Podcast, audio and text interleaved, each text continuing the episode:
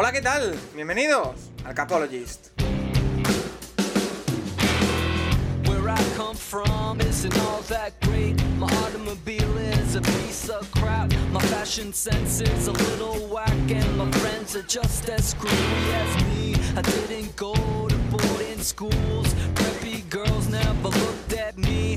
Why should they? I ain't nobody, got nothing in my pocket.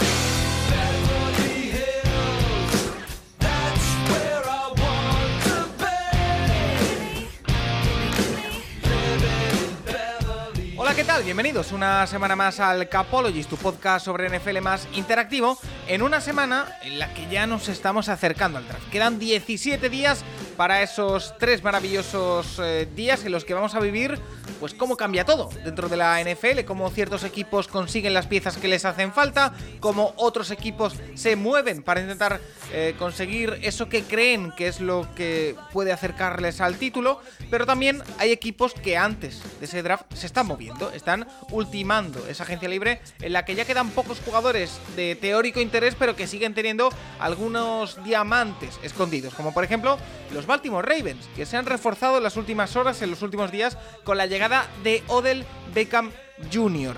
Después de no jugar en la última temporada, esa lesión en la Super Bowl 56 le apartó de los terrenos de juego durante toda la temporada 2022, vuelve a Baltimore y lo va a hacer cobrando 15 millones garantizados más 3 en variables. Un movimiento que puede ser un guiño o que puede acompañar o que puede estar acompañado de un acercamiento con Lamar Jackson. Lo hablaremos en el día de hoy, si esto es parte del plan de los Ravens, si esto eh, acerca a Lamar Jackson a, a seguir en, en, Baltimore o si no tiene nada que ver. También veremos cómo encaja ese sueldo de, de, Odell Beckham Jr. en la estructura salarial de Baltimore. Además de eso, por supuesto, responderemos a todas las preguntas que nos habéis hecho en arroba el Capologist, como siempre, muchas y muy variadas, sobre todo teniendo en cuenta que ha sido una semana en la que tenemos cosas que hablar, bastantes rumores, pero que quizá no hay tantas certeza, certezas y por ende os agradecemos, como siempre, que nos eh, planteéis eh, temas de, de, conversación.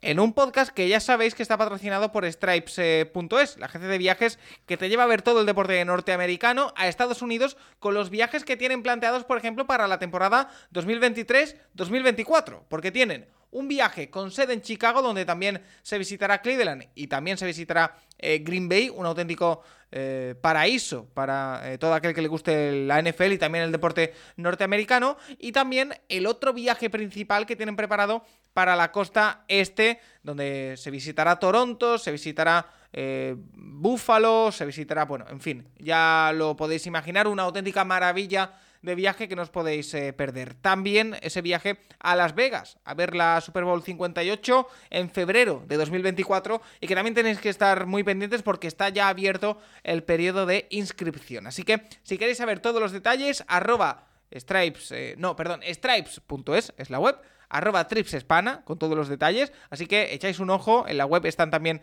los cuadernos de viaje de otras eh, ocasiones por si queréis ver un poquito cómo trabajan la gente de, de Stripes. Totalmente recomendado, ¿eh? porque va a ser un gran año 2023. También ese viaje en febrero del 24. Así que no os lo podéis perder. Stripes.es arroba tripsespana. Venga, vamos con todo ello. Rafa Cervera, arroba Rafa Cervera 22 en Twitter. ¿Qué tal? Muy buenas. Muy buenas, Paco, ¿cómo estás? Muy ilusionado con este programa porque es de esos que dices que vamos a explicar qué ha ocurrido, bueno, OBJ, etcétera y tal, pero tenemos más de 30 preguntas de nuestros oyentes, o sea que me imagino que al menos muchas cosas que contestar sin lugar a dudas. ¿eh? Y eh, aprovecho para, para, decirlo, para agradecerlo, por supuesto, eh, esta semana que ha pasado, somos el podcast número uno de NFL en, en España en iVox, así que eh, os lo agradecemos muchísimo en estas semanas que son un poquito de impasse entre la agencia libre, el draft. La semana pasada lanzamos ese tema de la división europea, tuvimos mucho debate. Eh, os lo agradecemos que nos lo devolváis en forma de, números y de escuchas. Y en una semana que era Semana Santa, complicada por tema vacaciones, eh, nos, la, nos, deis este, este premio. Eh, Paco, y, también eh, felicitaros a ti, sobre todo a ti, a, a Santi y a, a Nacho por el, el redraft este. Yo creo que ha tenido yo creo que gustó muchísimo ¿eh? el, el, programa del redraft en la intrahistoria y me parece súper, súper interesante. ¿eh? Otro nuevo formato Paco Virués, ¿no? Sí, eh, Patrick Mahomes a Cleveland Browns es para alegrarse, la verdad. Bueno, Yo no me quejaré. Bueno, bueno. Eh, pero bueno. Eh, Nacho Cervera, arroba Nacho Cervera 6 en Twitter. ¿Qué tal? Muy buena. Muy buenas. Aquí ya 14 días, ¿no? Más o menos, un poquito más Sí, para el draft, 17. así que 10 18, ¿no? Realmente son, así que, bueno, eh, quedan, quedan pocos días, la verdad es que hay poquitas noticias ahora mismo, más allá de rumores, filtraciones, de me están, en- me están enviando ofertas seis equipos cuando a lo mejor son dos y no seis, pero, pero bueno, eh, es lo que queda aquí al draft, muchas entrevistas, muchos jugadores visitando equipos y, y que vayan pasando los días. Hasta, Y hasta rumores. este día 20, que es 28, ¿no? Sí, De la, la- la noche del 27 27 al 28, si no me equivoco, eso. eh, comienza el, el draft. Que, bueno, para los puritanos, este es un debate que algún día deberemos tener. Que es, para mí, por ejemplo, un día no cambia de número hasta que me acuesto y me levanto. Para otros, a las 12 son muy canónicos. Entonces, ¿y en el Palmas? Exacto, yo, yo sí empalmo cuando se hace de día. Eso es. Cuando, me, parece, cuando veo la luz del día, entonces ya es un nuevo día. Sí, o sea que eh, estoy muy poco en la línea Paco Virués. me parece, me parece bien. Eh, quiero escuchar la opinión de Santiago Tomás y arroba Tomás y Santiago en Twitter. Tomás, ¿y qué tal? Muy buenas.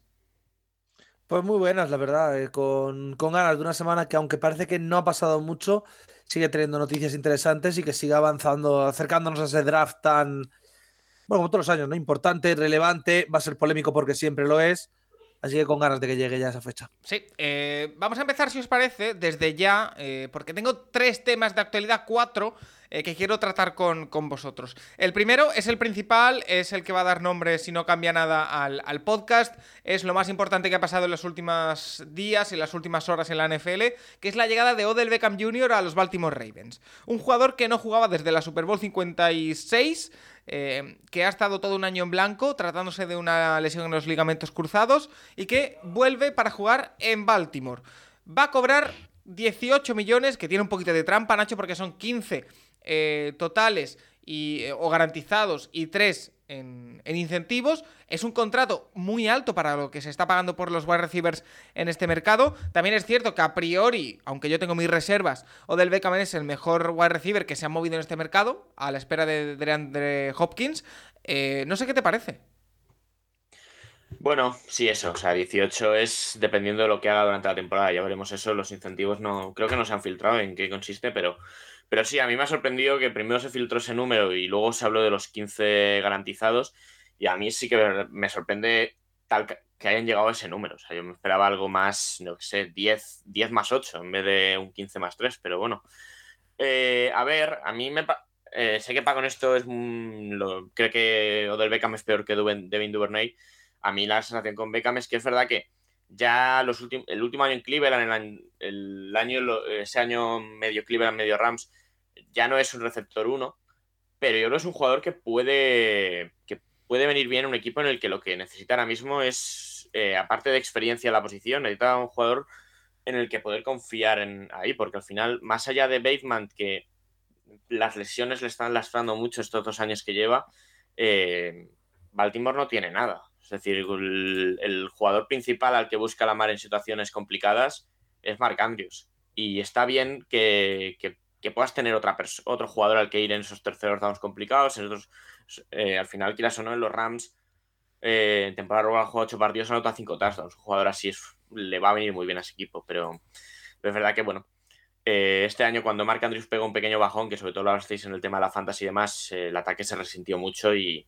y le- creo que en este sentido les puede venir bien. A mí me parece que 15 es demasiado, eso sí. A mí, a mí en personalmente. el mercado en el que estamos, Claro. 15 es mucho, pero eh, yo no estoy de acuerdo contigo en que sea un en que sea un mal fichaje ni que es que creo que vivís muy obsesionados con lo del receptor 1. Es que Kansas no tiene un receptor 1, Baltimore tampoco. Bueno, el receptor 1 de Baltimore es Mark Andrews.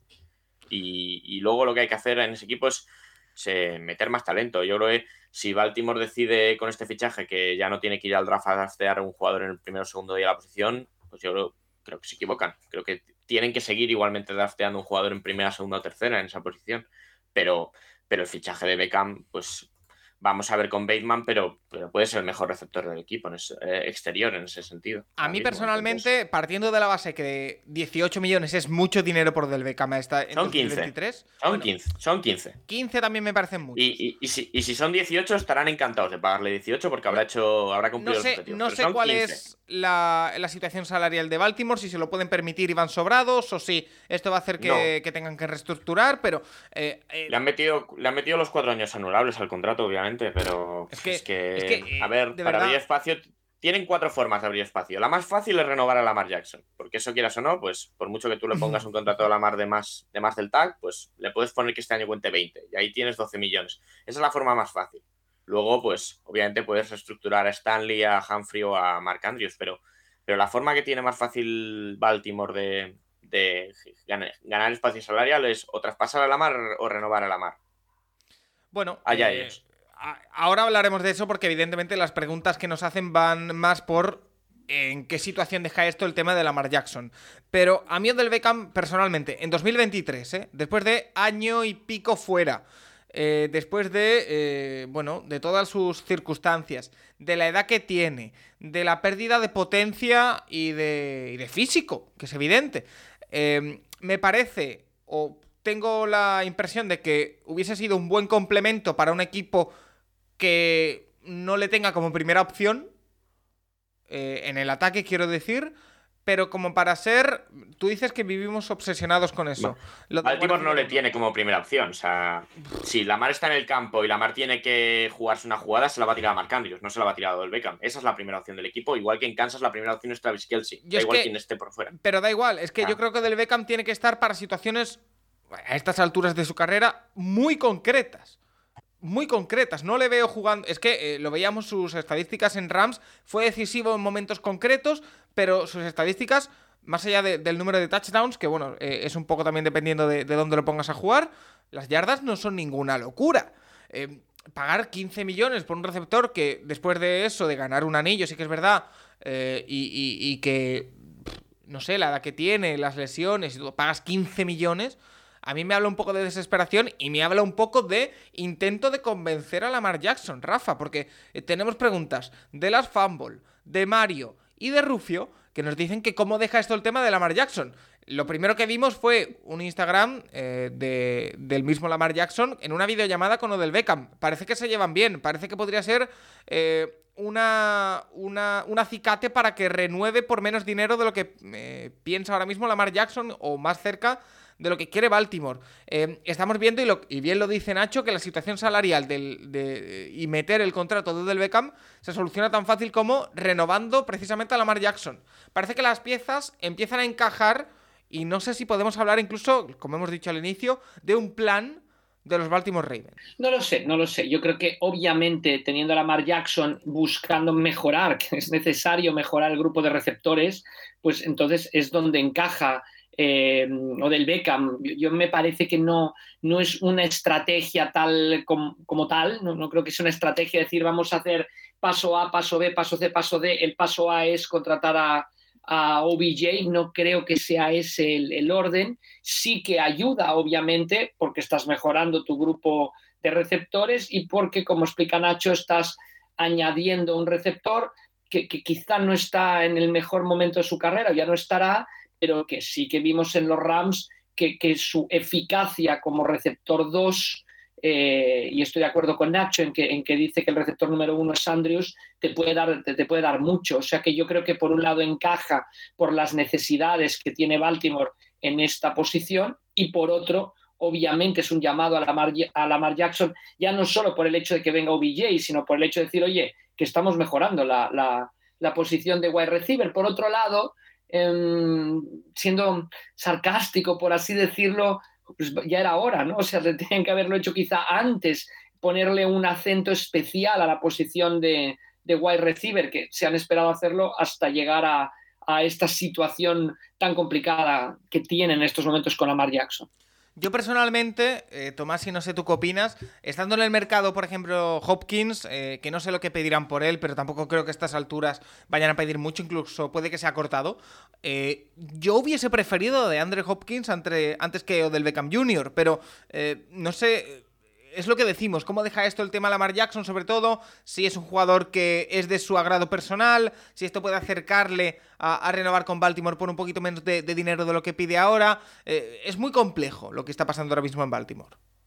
Y la respuesta te puedo decir es que Alonso antes de que empezara la temporada preferiría a Mercedes antes que Aston Martin. Eh, quiero decir, sí, evidentemente la opción de Andre Hopkins creo que es más atractiva que la del Beckham, pero la opción de Andre Hopkins va con un trade. Sí, que le pueden cortar, pero de momento no lo han cortado. Entonces ya tienes que poner algo de capital del draft. Y si no pones capital del draft, tienes que buscar hacer. Ya, pero, pero ¿qué te pueden pedir por, por, Hopkins ahora mismo? ¿Una quinta? No, lo sabes. Es que a lo mejor no. Poco. Pero es que, nadie, quiere el, nadie quiere el contrato de Hopkins. Y en el momento en el que Hopkins se ha cortado el 1 de junio, eso es la jungla. Y vamos, que de Andre Hopkins tiene una cara de Kansas City Chiefs el 3 de junio, que no puede con ella. Eh, meterte en una pelea ahí en, junio con esta gente, eh, a mí me parece muy complicado. O sea, hablabas de lo de Hopkins este año. Hopkins este año tiene 19 millones y el que viene 15. Es que yo no creo que nadie. Bueno, estás, pagando, estás, ¿eh? pagando, estás pagando 18 o 15 más 3 por lo del Beckham, quiero decir. No, ya, ya, no, no, pero la, diferencia... es un año. Que, que de Hopkins también se ha perdido muchos partidos en los últimos años. A mí la sensación con Hopkins es eso, que pasado el draft, es muy posible que uno de junio corte. Uno de junio corte y, y, y, a, Kansas. Es que no hay otra. Es así. y, dicho esto, es que las opciones que me estás dando, Paco, es o de Andre Hopkins o Odell, o que lo que hemos dicho durante años, que es un problema gravísimo en Baltimore, que es que no tiene receptores, siga siendo que no tienen receptores. Quiero decir, que yo entiendo eh, el punto de eh, Odell Beckham no es quien era. Estoy totalmente de acuerdo. Es más, yo a Odell Beckham, y lo he debatido ya con bastante gente, yo no le ficharía. vale. yo tampoco. Pero estando de acuerdo en eso, el tema principal es, ¿pero qué haces? Quiero decir, si no fichas a Odell, ¿a quién fichas? Este mercado es pobre a decir basta. Eh, la Mar se ha quejado, y en mi opinión, con razón, de que el cuerpo de receptores ha sido mediocre, por no decir malísimo y ahora de repente te vas a poner de no, Odell, no. Yo creo que otros receptores nos pueden venir mejor. No tienes otros receptores. No estás en una situación donde puedas ponerte exquisito con no, porque yo quiero a X receptor que viene de no sé dónde y va a salir bien. No tienes esa opción. Entonces yo creo que la, decisión es la adecuada. ¿Que puede salirte mal? Obviamente. ¿Que a mí no me acaba de emocionar sobremanera? También. Pero es que es la única opción real que tienes de un receptor que a día de hoy haya demostrado en NFL que funcione. El problema viene de antes. Y una vez sabes que tienes ese problema, para mí lo lógico es hacer lo que ha hecho Baltimore. Oye, ¿quién es el mejor receptor del mercado? Este, este. Tengo que renovar a mi cubi, voy a darle al menos cierta esperanza de que vamos a avanzar en esa posición. Porque es un tema que ha sido súper polémico los últimos años y que de repente aparece ahora como, oye, pues a lo mejor sí que es verdad que tenemos que fichar tal y nos sorprendemos. Pues yo no, yo creo que es un acierto, honestamente. Bueno, eh, habrá que tener en cuenta cuáles son los siguientes pasos de, Baltimore, porque al final yo creo que si acaban consiguiendo que renueve Lamar Jackson, nunca lo sabremos, pero eh, si es en parte por esta adquisición, está bien hecho. Si ahora se encuentran con que Lamar Jackson se va y te ves eh, un cuerpo de receptores con Odell Beckham, Duvernay, Bateman y con Hadley o con Carson Wentz o el que venga o el de la moto lanzándole desde el puesto de quarterback, pues no te vale la pena. Pero bueno, el, tiempo Paco, eh, tengo, una pregunta sobre eso. hay que tener receptores más, allá de quien juegue quarterback. O sea, que si tengo un mediocre de quarterback, pues que, juegue yo de receptor. No, no. Pero tu planteamiento entonces, para, para que nos entendamos, es que si no está la mar, los Eagles tienen que tirar la temporada. Los Ravens. Los Ravens, los Ravens perdón. Bueno, eh, si, no está la mar, los Ravens caen exponencialmente en sus aspiraciones esta temporada. Estoy totalmente de acuerdo. Sí. Pero no lo suficiente como para decir, bueno, pues pasamos, no vamos a hacer el mejor roster posible cuando tenemos una muy buena defensa. Pero tienes que entender que, evidentemente, yo creo que el fichaje de Odell Beckham Jr. es un tipo de fichaje por el dinero, por la duración, por el tipo de jugador, que es una apuesta de equipo aspirante. No es una apuesta de equipo vamos a reconstruir. ¿Me explico? Es que Ravens no puede. pero claro, mi problema es que Ravens no puede ser un equipo que diga vamos a reconstruir. Ya, ya, ya, decir, ya, Por eso digo que. Es un poco el punto de. Yo qué sé, si los Patriots ahora de repente dicen, no, no vamos a firmar receptor porque vamos a reconstruir.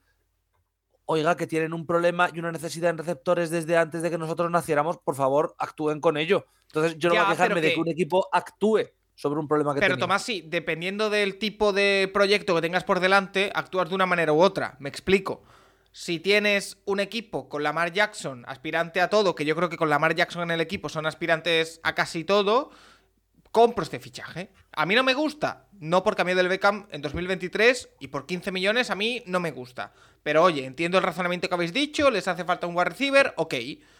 Si... Yo prefiero a Beckham por 15 que a Lazar por 11. O a, o a Jacoby Meyers por 11. Espera, espera, que voy.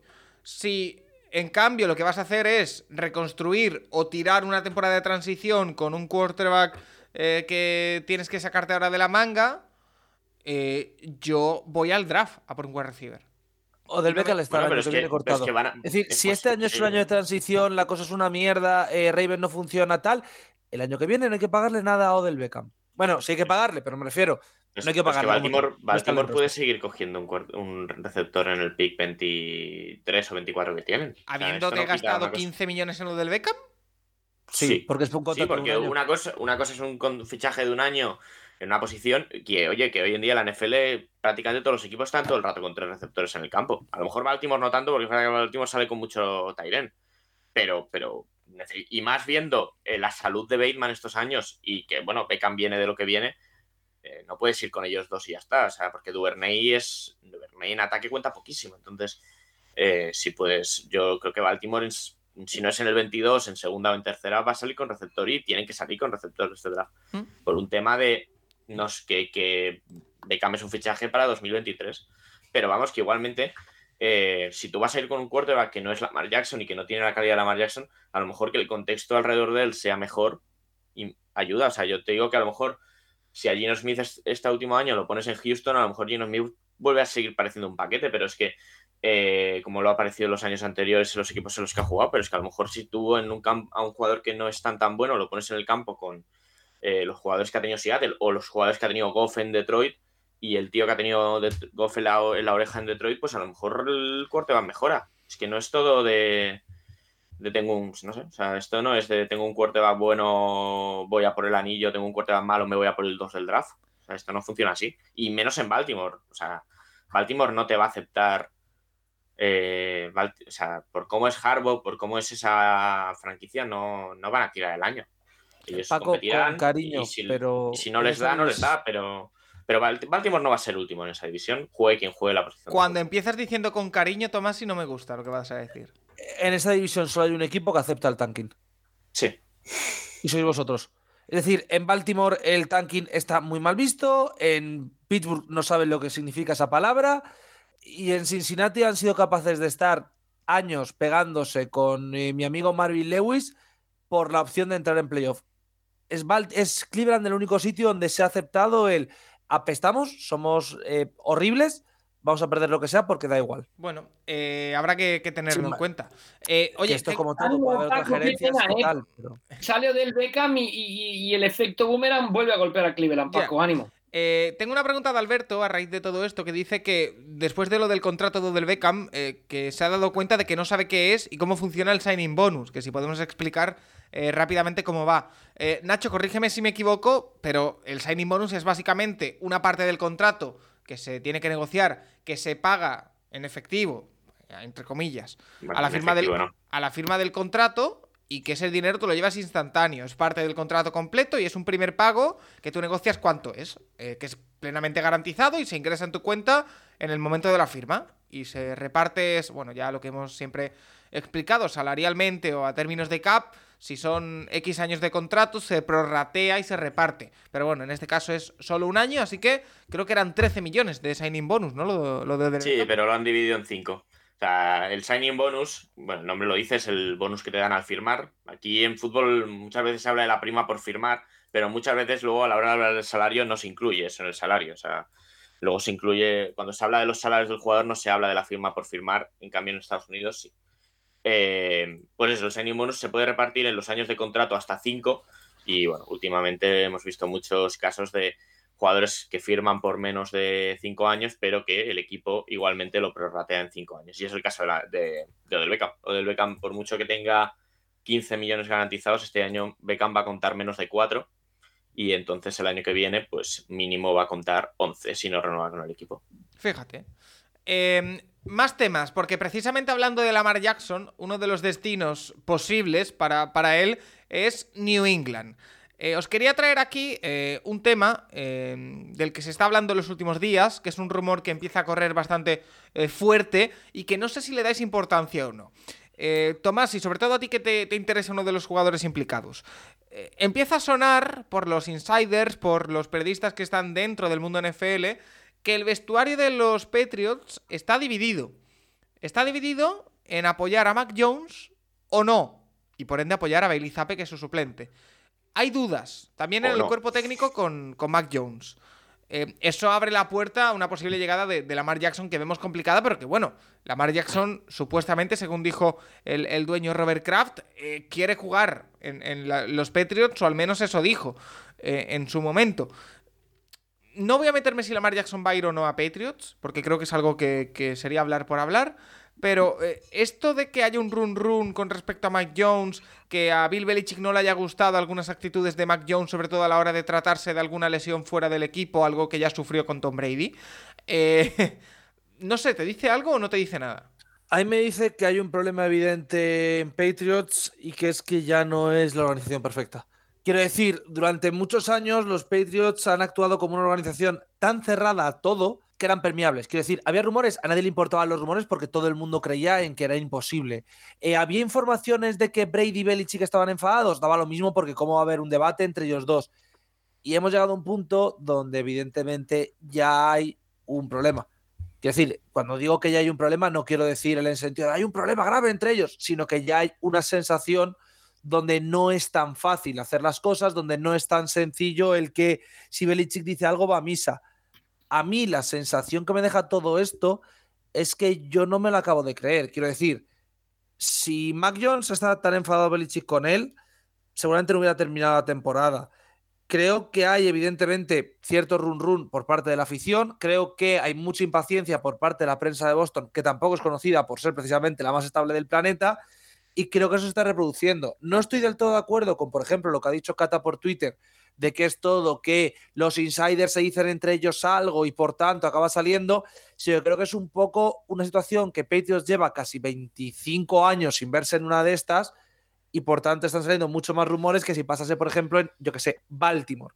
Pero creo que Mac Jones va a ser el cubi y no creo que Belichick esté tan enfadado con él como para esto. Y sobre la opción de Zape titular, eh, lo comentábamos durante el draft, yo creo que Zape no va a ser titular de la NFL salvo casos muy concretos. Y no creo que estos eh, Patriots sean un caso. Si me dices que se pone de repente, yo qué sé, Aaron Rodgers por una séptima condicional, eh, sí, cambiar a Mac Jones por Aaron Rodgers. Pero como no va a ser el caso, pues creo que va a ser Mac Jones el cubi titular el año que viene y que no va a haber una cubi controversia en cuanto Patriots gane tres partidos. Rafa, te quiero preguntar a ti. lo que es importante destacar de este tema es que había salido, es que ha habido demasiados dimes y diretes para mí alrededor del vestuario de los Patriots. Yo creo que bastante de ellos interesados o bastante de ellos eh, menos rumores. En, principio, todo aquello de que habían intentado cambiar a Mac Jones, etcétera y tal, no está comprobado. o sea, no está comprobado que lo hayan tenido como, como elemento de venta, eh, eh, lo hayan puesto en el mercado. Esto no. Lo que sí que es claro es que debido al desastre que fue el ataque de los Patriots la temporada pasada, sin tener un coordinador de ataque real, aunque lo era de manera mm, tácita eh, el señor Patricia, etcétera, etcétera, etcétera, Mac Jones habló fuera, pidió ayuda, habló con eh, Steve Sarkisian, etcétera, Sarkisian, perdón, cosa que no gustó a Belichick y el enfado viene más por ahí que por la parte deportiva, por así decirlo. Ahora, lo del vestuario dividido yo no lo veo. O sea, yo estoy de acuerdo con Tomás. Si los Patriots o traen otro coreback a ser el titular o, será Mac Jones. O sea, yo no veo a, a, a Bradley Zappi convirtiéndose en titular al inicio de la temporada porque no es el camino que quiere seguir en estos momentos para mí New England, ni mucho menos. ¿no? no es una cuestión de estar en la semana 6 y tener que hacer un cambio porque las cosas no funcionan, un golpe de efecto. No, yo, creo que no. Zapi me parece que puede ser, seguir siendo el suplente perfectamente y ganarse la vida muy bien como suplente. Y el cambio sería traer a otro quarterback, pero ahora, ¿eh? No es que lo hubieran estado preparando hace cuatro meses o tres o dos o, perdón, se va muy rápido el tiempo en el NFL, dos meses o cuatro semanas, no. Yo, yo creo que es más que ahí ha habido un desencuentro por el ataque de los peitos que no funcionaba. Vamos a ver si con el nuevo coordinador de ataque se arregla, pero, pero sí que eso generó un malestar entre el head coach y el, y el quarterback titular Mac Jones.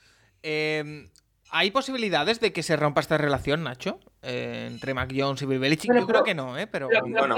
lo, que es muy importante destacar es que yo creo que es un tema de relaciones. O sea, yo creo que en la NFL hay gente que se ha llevado fatal, Brady y Belichick, por ejemplo, pueden hacer negocio juntos. O sea, porque, porque les funciona a ambos.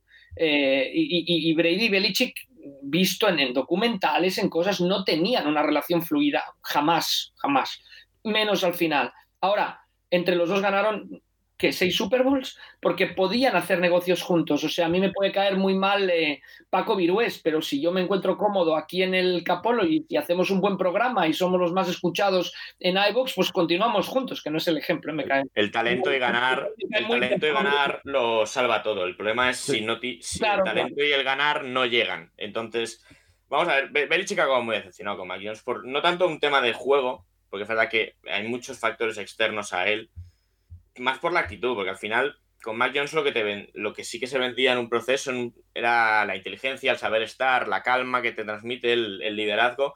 Y obviamente este año ni ha sabido estar, ni ha estado calmado, ni ha estado tranquilo, ni ha jugado bien. Eh, lo de la lesión hubo, bueno, hubo bastantes. Eh, hay ciertos encontronazos entre, entre el staff de los Patriots y Mac Jones por, por la forma de querer tratar por una parte y por la otra aquella, aquel 15 que tuvo.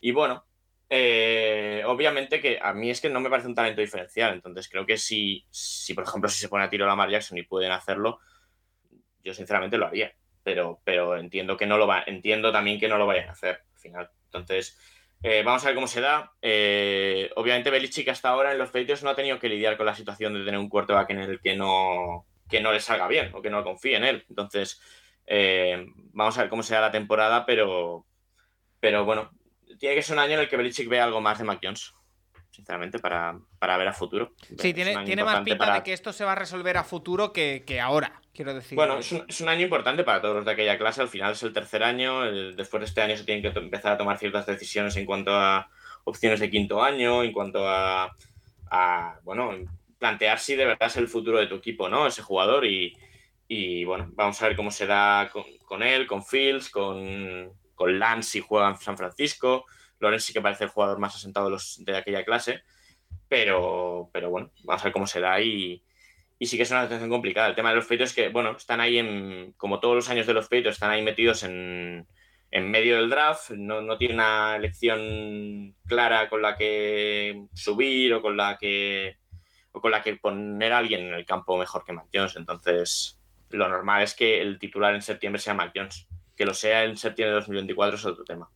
Eh, yo creo que también una figura clave será Bill O'Brien. A mí me parece que, no funcionó a, a, Belichick el hecho de ser él el coordinador de ataque falso, falso delantero centro, falso coordinador de ataque, que lo fue, no le funcionó. Mac Jones le salió respondón, además, se molestó en un par de ocasiones, lo hizo ver, cosa a la que Belichick no está acostumbrado. Me parece que la figura de Bill O'Brien viene no para intentar poner paz, sino para intentar organizar algo que no funcionó y que a pesar de no funcionar, si no pierden aquel partido contra los Raiders eh, de forma kafkiana en aquella última jugada del pase hacia atrás de Myers y si no pierden con Chicago en casa, el, peor equipo de la liga les ganó en casa, o sea, un pésimo planteamiento del propio Belichick y pésima ejecución en todo el partido en general de los Patriots, se hubieran metido a los playoffs. O sea que yo creo que, que hay confianza en, en, Belichick más en Bill O'Brien o que será la figura clave para que el ataque de los Patriots vuelva a, ser respetado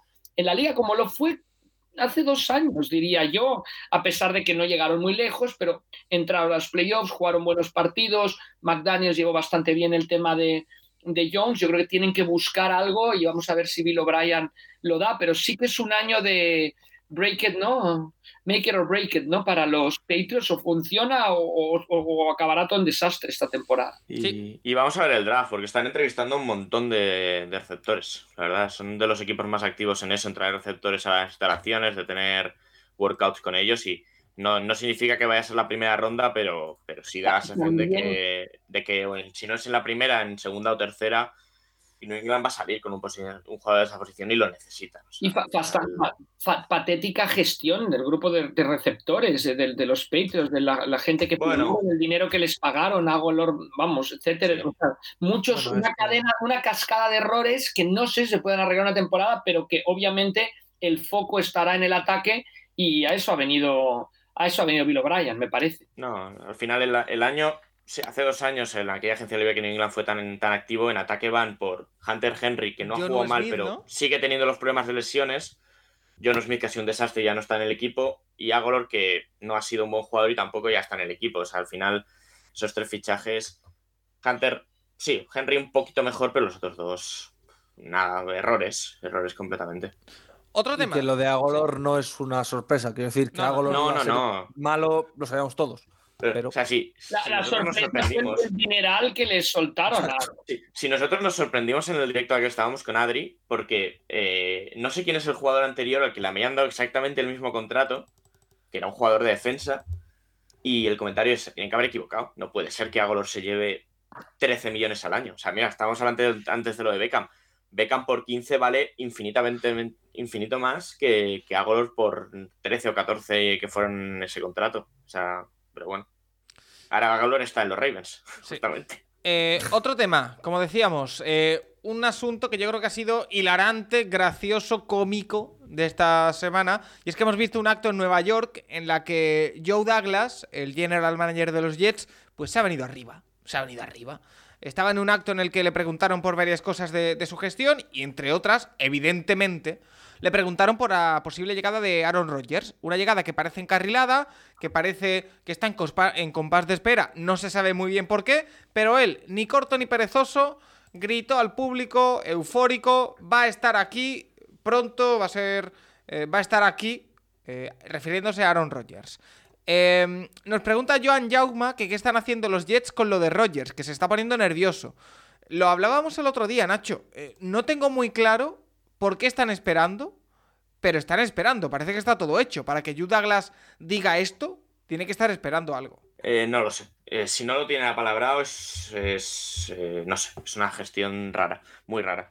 A ver, los comentarios que salían es que hay dos opciones relevantes en este sentido. O que se esperen al draft de tal manera que haya una oferta que incluya subir del 15 al 13. O sea, si por lo que sea Green Bay ve un jugador al que no quiere esperarse al 15, que quieren subir, saltar a un equipo. Bueno, saltar a los Jets y a. ¿Quién está en el 14? Eh, está en el 14 New England, justamente. Saltar a New England y a los Jets, pero, pero si no, da la sensación de que hay una oferta pactada y que o en el propio draft o, el 1 de junio, pues se ejecutará, pero vamos, es que están, van sin red, ¿eh? No tienen otro plan, o sea, no hay otra opción. Es o Rodgers o Rodgers. Y, y es curioso que sin tenerlo cerrado vayas de esta manera, porque si mañana Gutenkun se levanta habiendo tenido un mal día, una mala noche y te dice dame una tercera ronda más o dame una primera más, eh, ¿qué? Ahí en dos meses pueden cambiar muchas cosas. Entonces, vamos a ver. O, o- por lo que sea de aquí al draft o de aquí a junio, Jordan Love tiene una lesión de la rodilla, por ejemplo. ¿Qué? O sea, no sé, por mucho que lo tengas apalabrado, en, en 15 días o en 45 cambian, pueden cambiar cosas. No, O- no sé.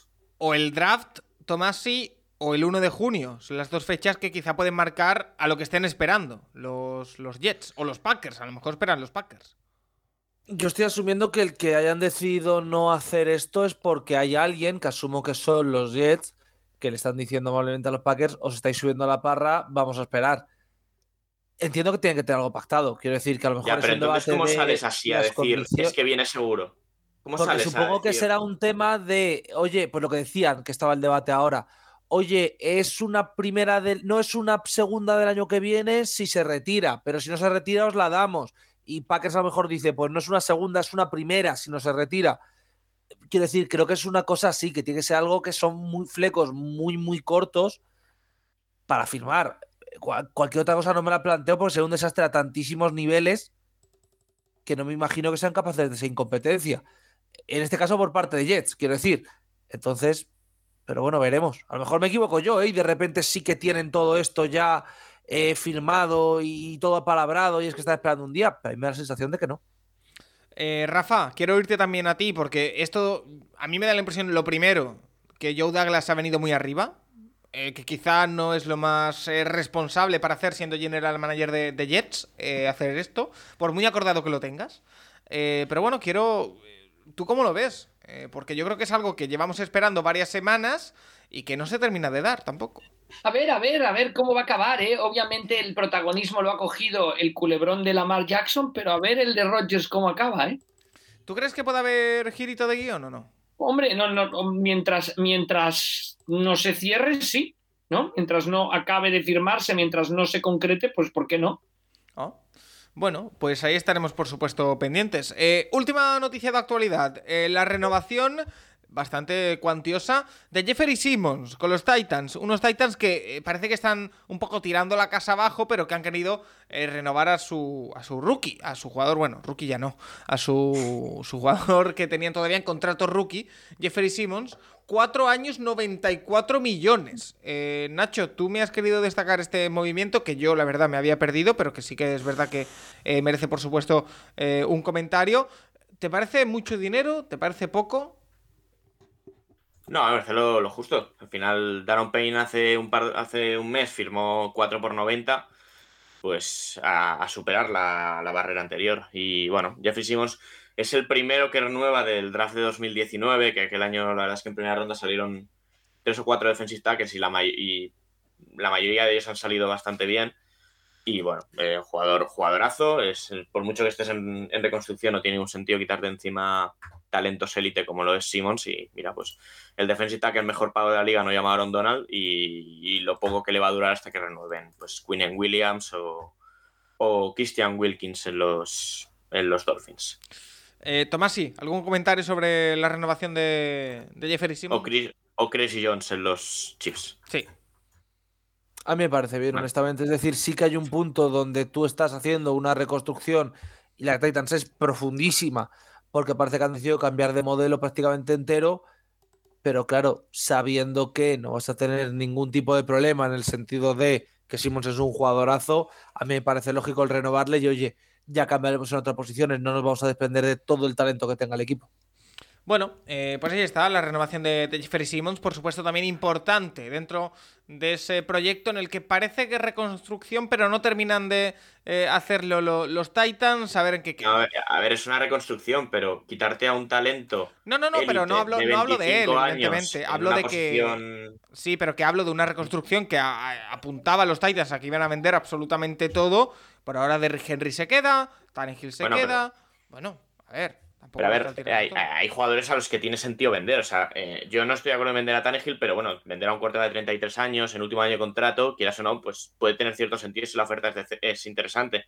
Lo mismo con Henry. Al final, Henry los mejores partidos ya los ha jugado, pero Jeffrey Simmons lleva cuatro años en la NFL muy buenos y está en edad de, darte cinco o seis más igualmente buenos. que por cierto, por cierto, por cierto, por cierto, los Titans hoy los rumores apuntan dentro de Tennessee a que están mirándose muy de cerca eh, draftear un quarterback en primera ronda porque, según los insiders, eh, Malik Willis ya ha caído en desgracia. Quiero decir, ya no confían en él. Eh, yo, creo que Malik Willis puede ser el caso que le de este año. Pues yo me creo que no haga roster.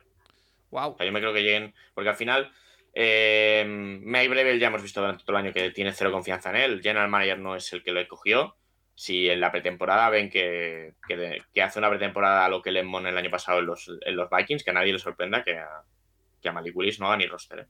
Pues eso, eh, es el rumor que, corre con respecto a, Tennessee en estos días. Eh, vamos a hacer una pequeñita pausa y vamos con todas las preguntas que nos han hecho los oyentes, que hay bastantes temitas y muy interesantes. Así que pequeñita pausa muy breve y seguimos.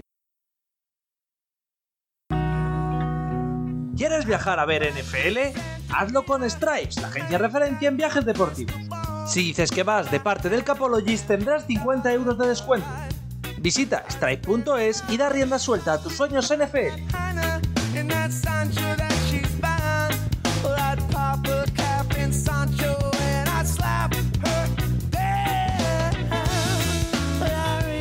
Venga, vamos con preguntas, comenzando por el draft, que evidentemente es lo que tenemos por delante y por lo que más pregunta la gente. Eh, nos pregunta Dani Sam que eh, si podemos decir quién creemos que será el sleeper o el que el tapado, podríamos decir, que se cuele en la primera ronda en la noche del draft.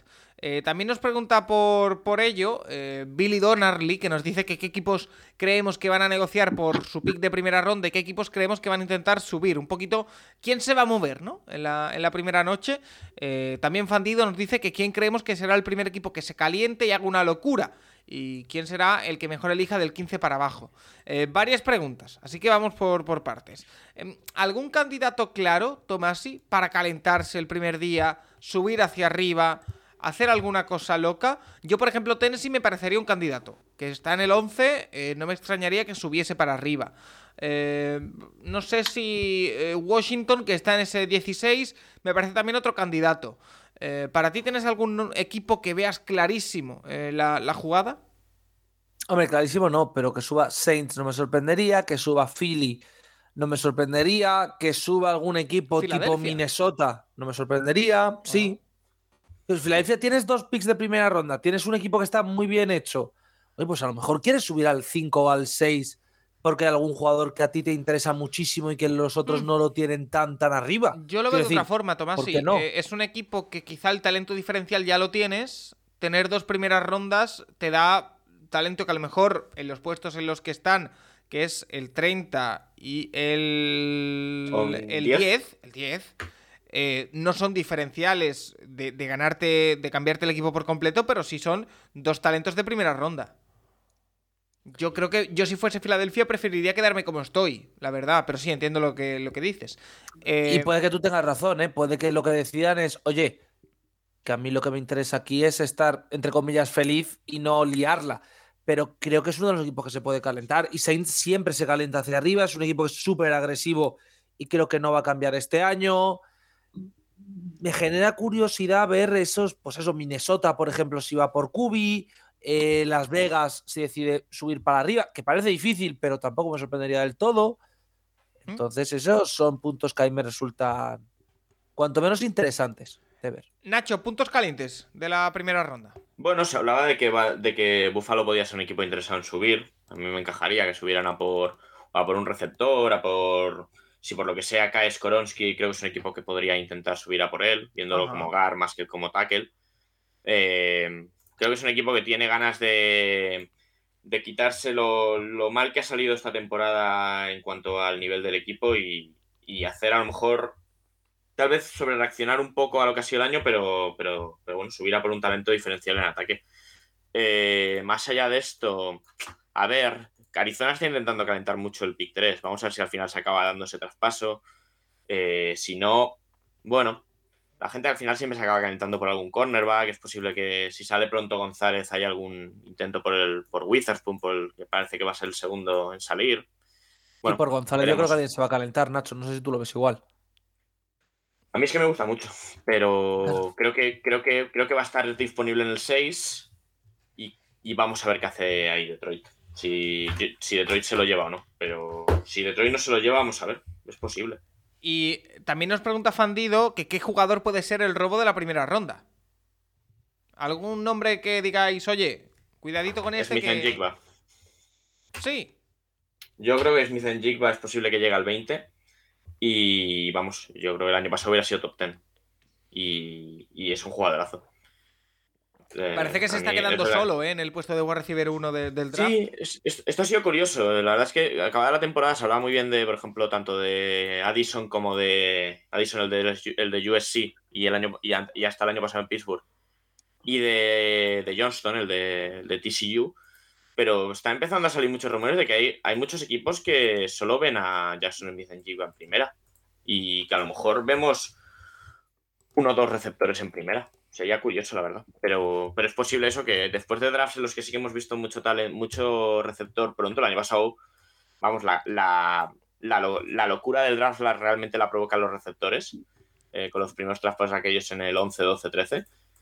Y, y este año puede ser que veamos una primera ronda muy conservadora en la posición y bueno, Sí. sería, sería curioso. Y bueno, en cuanto a sleeper de primera, yo creo que eh, Adebayor, el nombre complicadísimo este draft, a de Tomiwa Adebayor, el de Norwestern. bien, bien dicho, bien dicho. Ade- eh, hay que practicar, hay que cogerlos con carrerillas. A de. Tomiwa, a de a Uy, casi. Eh, A es- ¿Ves? Es que no, no lo has cogido con carrillas. a de Tomiwa, a. Ahora.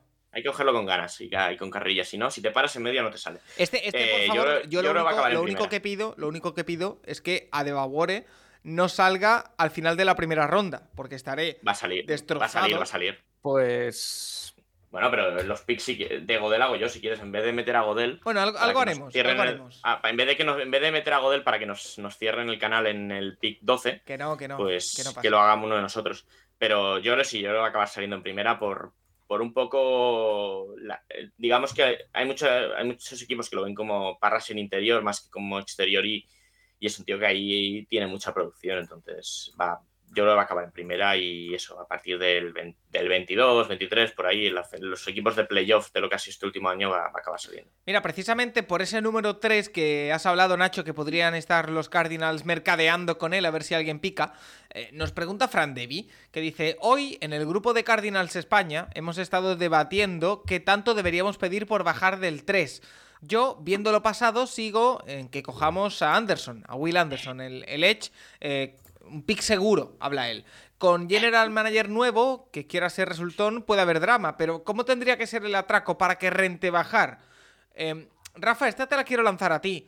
Eh, siendo Cardinals, sabiendo la locura que hay con los quarterbacks, sabiendo los también. Los Cardinals tienen, tienen que consolidar, tienen que quedarse el 3 y hacer selección. O sea, tú no ves ningún. quiere la gente de los Cardinals, ¿eh? Ningún escenario en el que traspasarías el 3. No, no, no, yo aguanto el 3, desde luego. O sea, no, no, clarísimo. Bueno, yo creo que los Cardinals tienen que, intentar garantizar, ¿no? Que se llevan a, Will Anderson.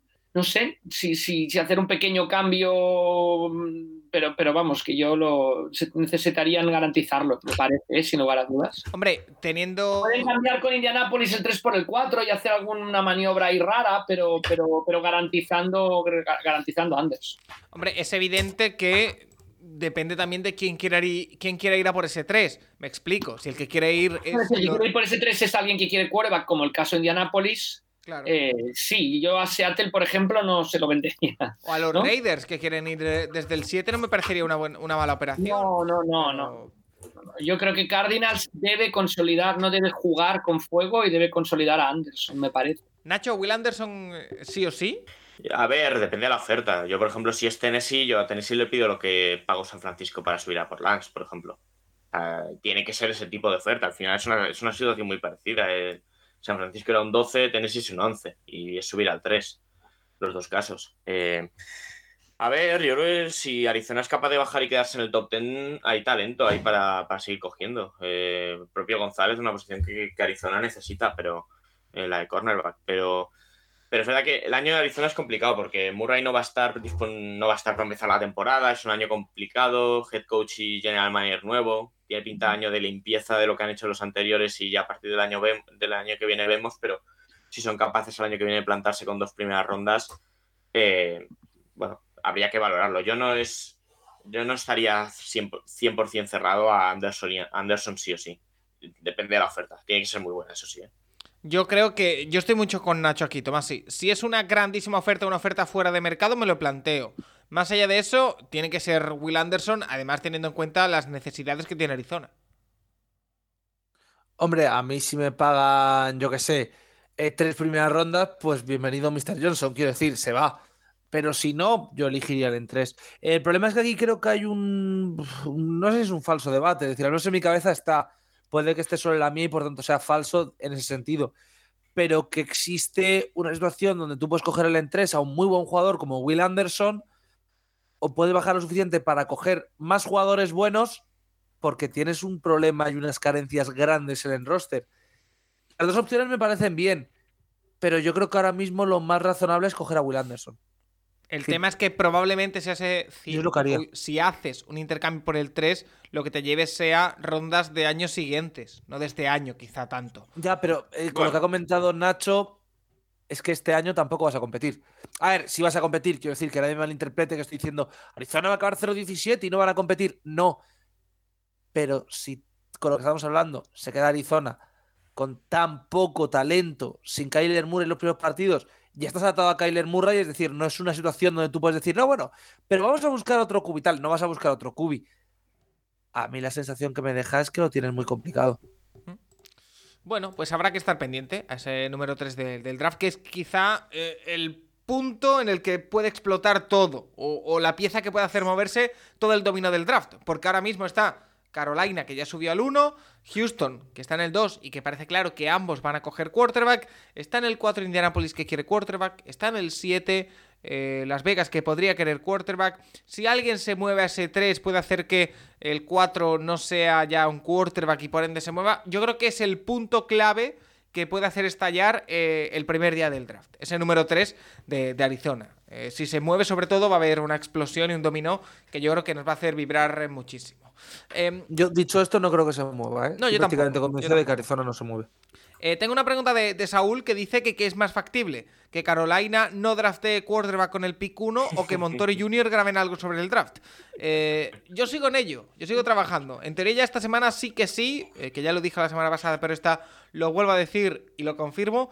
Tengo ya programadas dos grabaciones el miércoles, que no sé cuándo las sacaré, la verdad, pero tengo ya dos grabaciones el miércoles. Quiero tener otras dos el viernes y otras dos el domingo, para que tengáis eh, contenido sobre el draft de sobra, ¿eh? O sea que, em, que nadie se preocupe que, haremos con Junior, con Montoro, con Adri, con Trask, con toda la gente de, de Root Running. Em, más preguntas. Víctor Cabello dice: eh, ¿Cómo de ilusionado está Nacho con la visita mañana de Jalen Carter con, a Seahawks? ¿Va a visitar Jalen Carter a, a Seattle, Nacho, mañana? Sí, mañana martes. ¿Y cómo de ilusionado estás? ¿Vas a dormir esta noche? Víctor es de los pro, pro Jalen Carter en el 5. Eh, no, yo es lo que dije, lo, que, lo que dijimos la semana pasada. Eh, creo que un equipo, si tienes dudas con Carter, tienes que traerlo a las instalaciones y, entrevistarlo. Vamos a ver, vamos a ver. Bueno, no, obviamente no se va a filtrar cómo salga eso, pero, pero bueno, es verdad que. ¿Y Jalen Carter ah. en el 37? ¿Qué tal? o en el 20. Eh, a ver, el tema con Carter, yo te digo, hace seis años ya te lo coge seguro.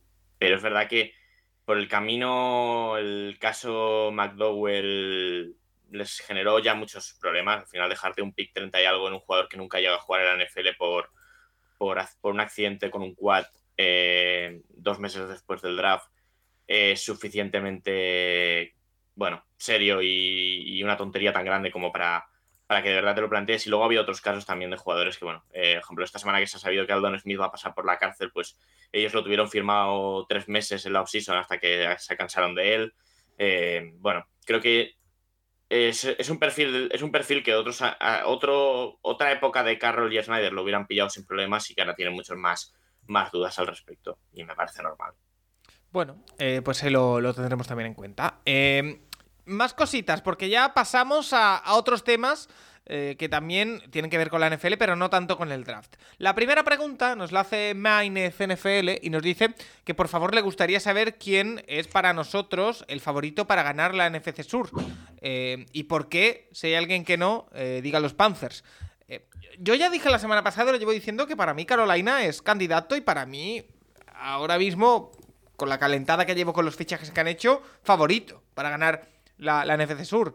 Eh, pero Rafa, no sé si tú estás conmigo en este barco, si tú estás montado en, otro. Yo, creo que sí, yo, me parece que Carolina al final de la temporada está claro que con Mix, etcétera, realizó una, con Wix, perdón, realizó una, una, mm, una labor defensiva excelente en, el final de la temporada, eh, con lo cual yo creo que eh, construyendo desde la defensa esta temporada, iniciando con una defensa fuerte esta temporada y con Frank Reich llevando al ataque, yo me parece que para mí es el candidato claro a ganar la, división.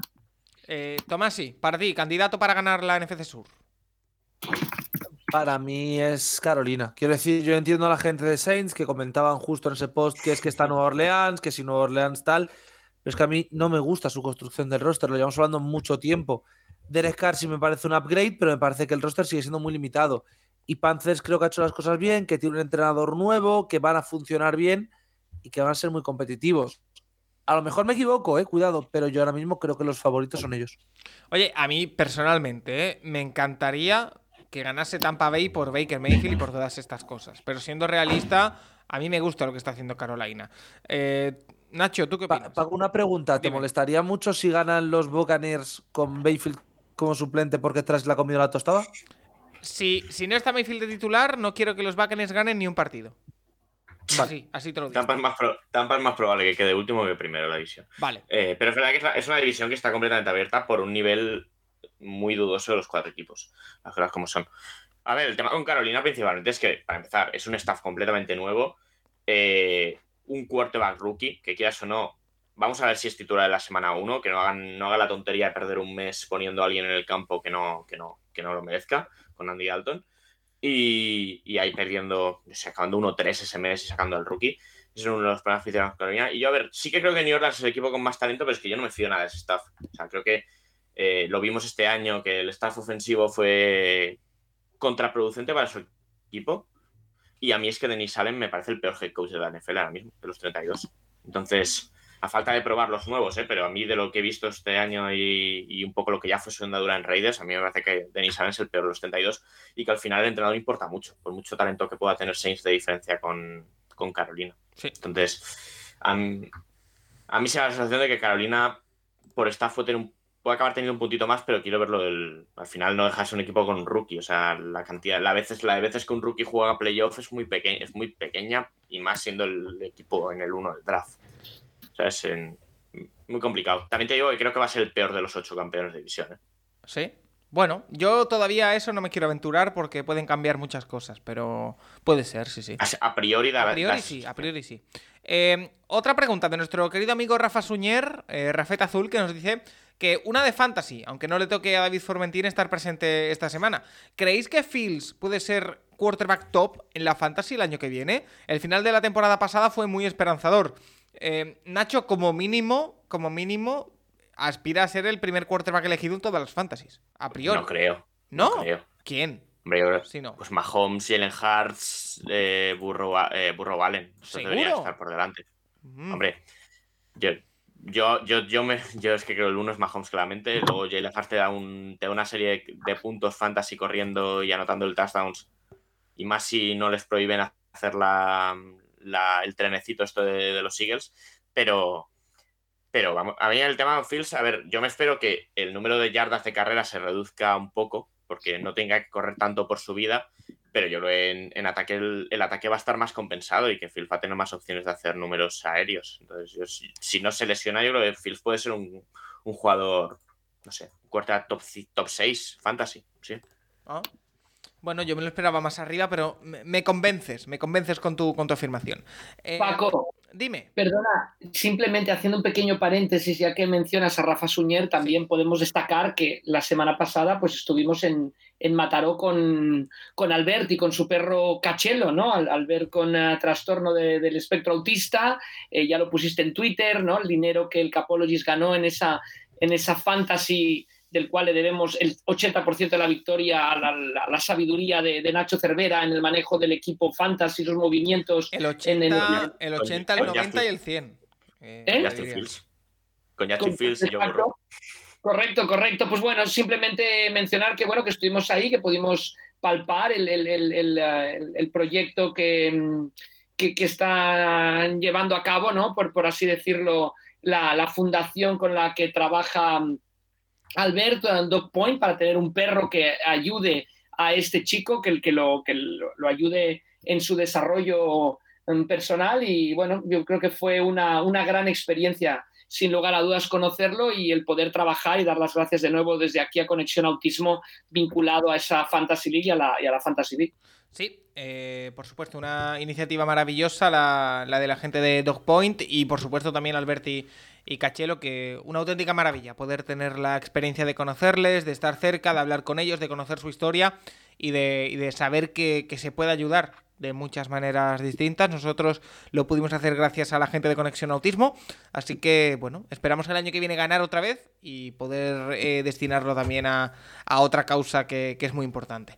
Em, Como broma, quizá no podemos dar tanta información a uno de nuestros rivales, que es, que es Conexión Autismo, pero bueno. Correcto, es verdad. Pero bueno, eh, eh, lo, pasaremos por esta, por esta ocasión. Eh, Muller nos pregunta: Me gustaría saber qué pensáis que harán Chargers en sus tres primeras rondas y si le darán armas a Justin Herbert. O si buscarán, por el contrario, proteger más la línea ofensiva contra la carrera. Los Chargers, es que, Tomasi, para mí, Chargers es probablemente una de las grandes incógnitas de, este draft. en mi mock draft de confianza. Eh, en el número 21 está Brian Branch, el safety de Alabama, que podría ser una buena opción, eh, pero que no cumple con ninguna de las dos opciones que nos da Muller. Eh, ¿Tú qué piensas? Un Titan, defensa en general, salvo línea defensiva que está bien, pero defensa en general, alguien que sea capaz de parar la carrera como defensive tackle. Alguien que no se lesione cada dos por tres. eso me da lo mismo. Es decir, hay que, hay que firmar mucho en, en LA. Quiero decir, los Chargers son un buen equipo? Sí. ¿Los Chargers van a ser competitivos? Sí. ¿Los Chargers parecen lejos de lo que fuese un roster perfectamente óptimo para optar a pelear a Chiefs? Sí. Y yo creo que para eso necesita draftear bien y no por posiciones. Es decir, yo no creo que necesiten un receptor 1 en primera ronda. Pues si te cae en Gimba, cógelo. Eh, no creo que necesiten un Titan 1. Bueno, sí necesitan un Titan 1, pero necesitan un Titan 1 como necesidad básica. Si te cae en Mayer, cógelo. Creo que lo que necesita Charles es coger buenos jugadores e ir aumentando un roster que a veces parece que está un poco diezmado por lo que tú dices de lesiones y también porque hay posiciones y hay situaciones para la carrera, por ejemplo, eh, que el equipo necesita mejorar y necesita mejorar ya. Antes que buscar más receptores o más armas para Herbert. Pero tiene buen equipo Chargers. Es decir, tampoco necesita. eh, Pero no ha mejorado Pero juegan en la división de ¿eh? Chiefs. ya. No ha mejorado nada en esta offseason, ¿eh? Ya, Absolutamente nada. Que por otro lado, por ejemplo, JC Jackson tuvo la lesión ahí a principio de temporada y vamos a ver en qué momento de la temporada llega, porque no fue una lesión fácil. Eh, es que la posición de receptor básicamente han, han sustituido a Drew Tranquil por Eric Kendricks con más años que el sol. Eh, vamos a ver eso. ¿eh? Sí, este año volvieron a ser el peor equipo parando la carrera. De momento no hay, no hay ninguna solución ahí puesta. Sí. Eh, vamos a ver eso, porque también el draft en ese sentido, pues sí es posible que se deje la segunda ronda en un nose tackle, pero, pero vamos a ver dónde van en primera. Sí que deberían ir por algo de, algo de, alguien que sepa coger un balón con dos manos, ¿sabes? En el juego de pase de, en ataque, porque es verdad que ese tramo de la temporada en la que estuvieron lesionados tanto Keenan Allen como Mike Williams eh, era, era doloroso ver ese ¿Y equipo. no, no los veis, no es de los equipos que veis subiendo descaradamente? Yo creo que no, porque hay suficiente talento como para que llegue al 21. Es que se puede encontrar fácilmente al receptor 1 y al Tyren 1 en el 21. ¿eh? O sea, yo Pero no no creo- hace- receptor no, pero el que sí. buscar un defensive tackle que, que Es de que verdad ayude en el juego de carrera. Es que no, de verdad. Los defensive tackles de este draft, obviamente te puedes ir por, por Jalen, que puedes subir a por Carter, pero el resto de defensive tackles que van a salir por ahí no son especialmente. el- Su fuerte no es la, no es la carrera. ¿eh? En ninguno de ellos. Ni, en Bra- ni con Breeze, por supuesto, Kalilla Kansi tampoco, que con el físico que tiene no, no es su especialidad la carrera. Yo, el tema de parador de carrera, yo creo que harían bien en esperar esa segunda ronda o tercera. Pero, pero vamos a ver, es un equipo a mí eh, es eso, creo que les veo mucho más lejos ahora mismo de Kansas que el año pasado, también porque nadie, no, ninguno nos fiamos de Staley, Stanley, Staley tampoco. Esa es la También en principal el otro duda. lado, en el otro lado sabes que Andy Reid y Mahomes te aseguran 12 victorias. Eh, más preguntas. Raquero Moma nos dice que cómo vemos la evolución de Jordan Davis para esta temporada. Que si creemos que será importante en la línea defensiva de Filadelfia, que le gustaba mucho en su época de, de college. Eh, Jordan Davis, después de toda la marejada que ha habido en Filadelfia en este mercado, eh, no sé si, si confías mucho en su progresión, Nacho. Bueno, yo sí que creo que va a jugar mucho más este año. Al final, este año es verdad que se pierde partidos, pero juega el 26% de snaps. Al final, con Davis, el tema sobre todo es que eh, va a hacer mucho trabajo sucio en esa defensa. Se va a llevar muchos dobles bloqueos. Muy posible que eh, haya muchas jugadas en las que él no sea el que se lleve la estadística, ni haga el placaje, ni tal, pero el que, el que provoque que se pueda hacer de esa manera. Y es un jugador que, de cara a la NFL, le va a pasar mucho eso, de ser un jugador que produce por encima de lo que dicen sus números. Y vamos a ver, porque sí, es verdad, con la salida de, de Hargrave, pues va a tener más, va a tener más opciones y más snaps, pero no, no es un número de. No es un jugador que entres en Pro Football Reference y digas, wow, vaya números. No lo va a tener en ningún momento de su carrera, yo creo. Bueno, eh, más preguntas, eh, porque tenemos por aquí, por ejemplo, la de Diego del Rey, que nos dice, pregunta para todos, ¿el right tackle titular de los Chiefs está libre? ¿Os esperaríais a una tercera o cuarta ronda del draft para seleccionarlo o es prioridad en primera o segunda ronda? Saludos. Eh, Tomasi, yo estoy aquí mirando de nuevo mi mock draft de confianza, número 31, eh, Kansas, que elige el último de la primera ronda, Anton Harrison, eh, tackle de Oklahoma. No sé si puede jugar en ese right tackle, entiendo que sí, eh, pero para mí es total y absoluta prioridad, o debería ser total y absoluta prioridad, de Kansas. O sea, tienen un trabajo en este draft, que es encontrar un right tackle titular. El resto, ya lo que le vaya saliendo porque están muy completos en casi todo. Quizá receptor les haría falta, pero eh, total y absoluta prioridad proteger a Mahomes. A mí me da la sensación de que les da lo mismo. Ah, no, no puede ser. No Escúchame, les, ha dado lo mismo. No, no les ha dado lo mismo en los últimos dos años. ya, ya sé que no les ha dado lo mismo los dos últimos dos años, pero que si le cae a alguien, ¿lo van a firmar? Sí, estoy convencido de que sí. Si no le cae a alguien que les interese, bueno, pues buenas noches. Estaban, seguían negociando con el de los Bengals, ¿verdad? ¿O no? No. No, creo que no. Es decir, No, Yo esto- Jonah Williams pidió el traspaso, pero es que nadie le va a dar el. No, yo no veo a nadie. A mí me suena que, que sonó que Kansas estaba intentando moverse por él. Pero bueno, hace, sí, hace pero semanas, de ¿eh? momento, de momento nada. Entonces yo eso lo dejaría en, de momento en duda seria. Pero lo que yo iba a decir, que a mí la sensación que me deja todo esto es que si, yo entiendo el punto, ojo, yo entiendo el punto de eh, Chiefs tienen que ir a por right tackle porque tienen un problema en right tackle. Sí, pero creo que no les va a afectar a, a nivel primera ronda. Creo que en primera ronda, pues como cuando cogieron a Edward Seller, honestamente, si les cae alguien que le gusta, va a decir, pues cogemos a este. Y les va a dar lo mismo. Es más, eh, yo estoy convencido, y esto sí que lo dijo para que luego me haga el corte Socarrat, porque no es cierto ni de broma, que Chiefs va a sacar un. Socarrat, no, perdón, eh, Blancas, que, es- que va a firmar un, un tight end en primera ronda. Es decir, creo que les va a caer uno de los ¿Cómo, tres cómo, grandes cómo, cómo, y que lo va a firmar cómo, Kansas? City Chiefs. ¿Acabas de decir que. Kansas va a firmar un Tyren en primera ronda? Sí. Sí, es una, es una posibilidad bastante alta, ¿eh, Paco? Es decir, sé que suena a porro, pero No, no, Yo no, veo no suena bastante a porro, claro aquí, eh, que le no- pueden no hay- firmar a alguien y oye. Relevo natural y además puedes jugar con los dos en el campo, que eso a. Reed le gusta. Es que no hay ninguna norma en la NFL que diga no puedes poner más de dos. No, más no, ya, ya, ya, ya, ya, ya, pero que eh, teniendo la necesidad clara, que para mí es pero, Ya, pero pero- prioritaria, de, de- de proteger a Patrick Mahomes, eh, para No, pero otro eh, es que lo de, lo de draftear al mejor jugador de la única posición de la posición de necesidad, eh, si no hay un tío que merezca un 31, ¿por qué lo tienes que hacer? O sea, si ninguno de los tackles que llega allí te vale un 31, ¿por qué tienes que gastarte un 31 en un tío que no vale, no te merece, que no te vale ni un Y 45? no hay, no hay ninguno que te pueda llegar al 31, el mismo Anton Sí, Harrison. sí, es posible. Sí. Yo, yo, seguramente, yo seguramente cuando hagamos el mock yo propondré ta- eh, tackles, pero si salen de primera ronda con eso, con, con un tackle, con un receptor, con un, un end, pues muy bien. Bien, y otra cosa, y seguimos, se sigue, hay más rondas, se puede draftear en segunda, se puede subir en segunda por cualquiera de los que no haya salido en primera. Eh, luego con Kansas pasa un poco lo que pasaba con los Patriots los últimos años, que se, el efecto arrastre de jugadores cortados en junio pues va a ser el equipo principal. Eh, en eso, pues por ejemplo, la posición de receptor parece, parece cojísima, pero que, que acaben ahí de Andre Hawkins o alguno de los cortados en junio, pues es muy posible. Eh, al final, jugador al que le falta anillo, Kansas. Sí. Básicamente. Sí, sí, sí. Vale. eh, más preguntas, como por ejemplo la de Geezer. Dice, soy gran fan de los Bills y no me gustaría quedarme sin entrada para el partido que van a disputar en Londres esta próxima temporada. ¿Algún consejo al momento de intentar comprarla en cuanto estas salgan? Eh, me tengo que informar todavía, eh, Rafa, pero por lo menos en Alemania este año ya sí que han lanzado un... un lo diré. No me sale la palabra, pero te puedes Un, anti, preinscribir. un antibots. Eso un es, antibots. un ¿no? antibots que te puedes preinscribir. Era preinscripción la, la palabra que no me salía. Eh, para que la gente eh, empiece ya a moverse por esas entradas. En Londres, si te soy sincero, no sé si existe. Creo que también. Entonces, evidentemente, lo primero que hay que hacer es mirar eso. Si hay una posibilidad de estar preinscrito para, para poder conseguir las entradas, hay que moverse desde ya. Las entradas para los Bills, evidentemente, van a estar caras y no hablo solo de monetariamente.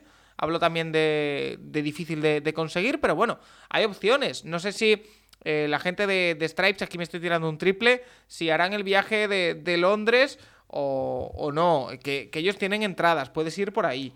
Eh, si no, eh, bueno, supongo que Hay, habrá hay una, hay una cuenta de Twitter, NFL UK barra baja tickets, que quizá le puede ayudar o le puede dirigir, digamos, hacia qué paso seguir. Vale. Porque eh, se dedica a asesorar o es simplemente... Bueno, tiene propio logo, logo de la NFL y todo, ¿no? no ¿eh? Sí, sí, no, no, sigue, sigue. Sí, sí, sí, sí, en principio es asesorar o ver cómo pueden eh, ir navegando, dicen, para, para conseguir los, los tickets, pero sí que ahora ya hay una, un registro, se puede registrar también para, para, para mostrar, como dices tú, con Alemania, ¿no? Su interés en seguir esos partidos. Sí. Pues ahí, ahí queda también. Va a estar complicado. ¿eh? El partido de Búfalo yo creo que va a ser el más difícil. eh, así que, bueno, suerte, por supuesto. Eh, que nos deja también, Rafa, otra pregunta que es sobre normativa y arbitraje. Nos dice: ¿Es válido anotar un extra point chutando el balón sin que, sin que este toque el suelo, como si de un pan se tratase? Eh, no, o sea, ya, lo hemos comentado otras veces, para, hay dos opciones de meter un, extra point.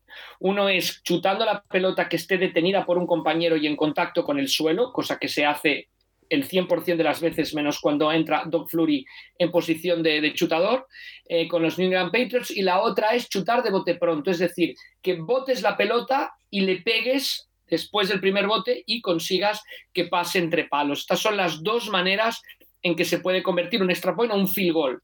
Si chutas sin que la pelota bote, no sería válido, sería realizar un punt en una conversión de dos puntos, que, sería irónico, raro, pero, pero, pero eso sería según reglamento. Entonces, o como estamos habituados, o que la pelota bote una vez y golpees de bote pronto, o sea, manera de punt, pero de, de bote pronto.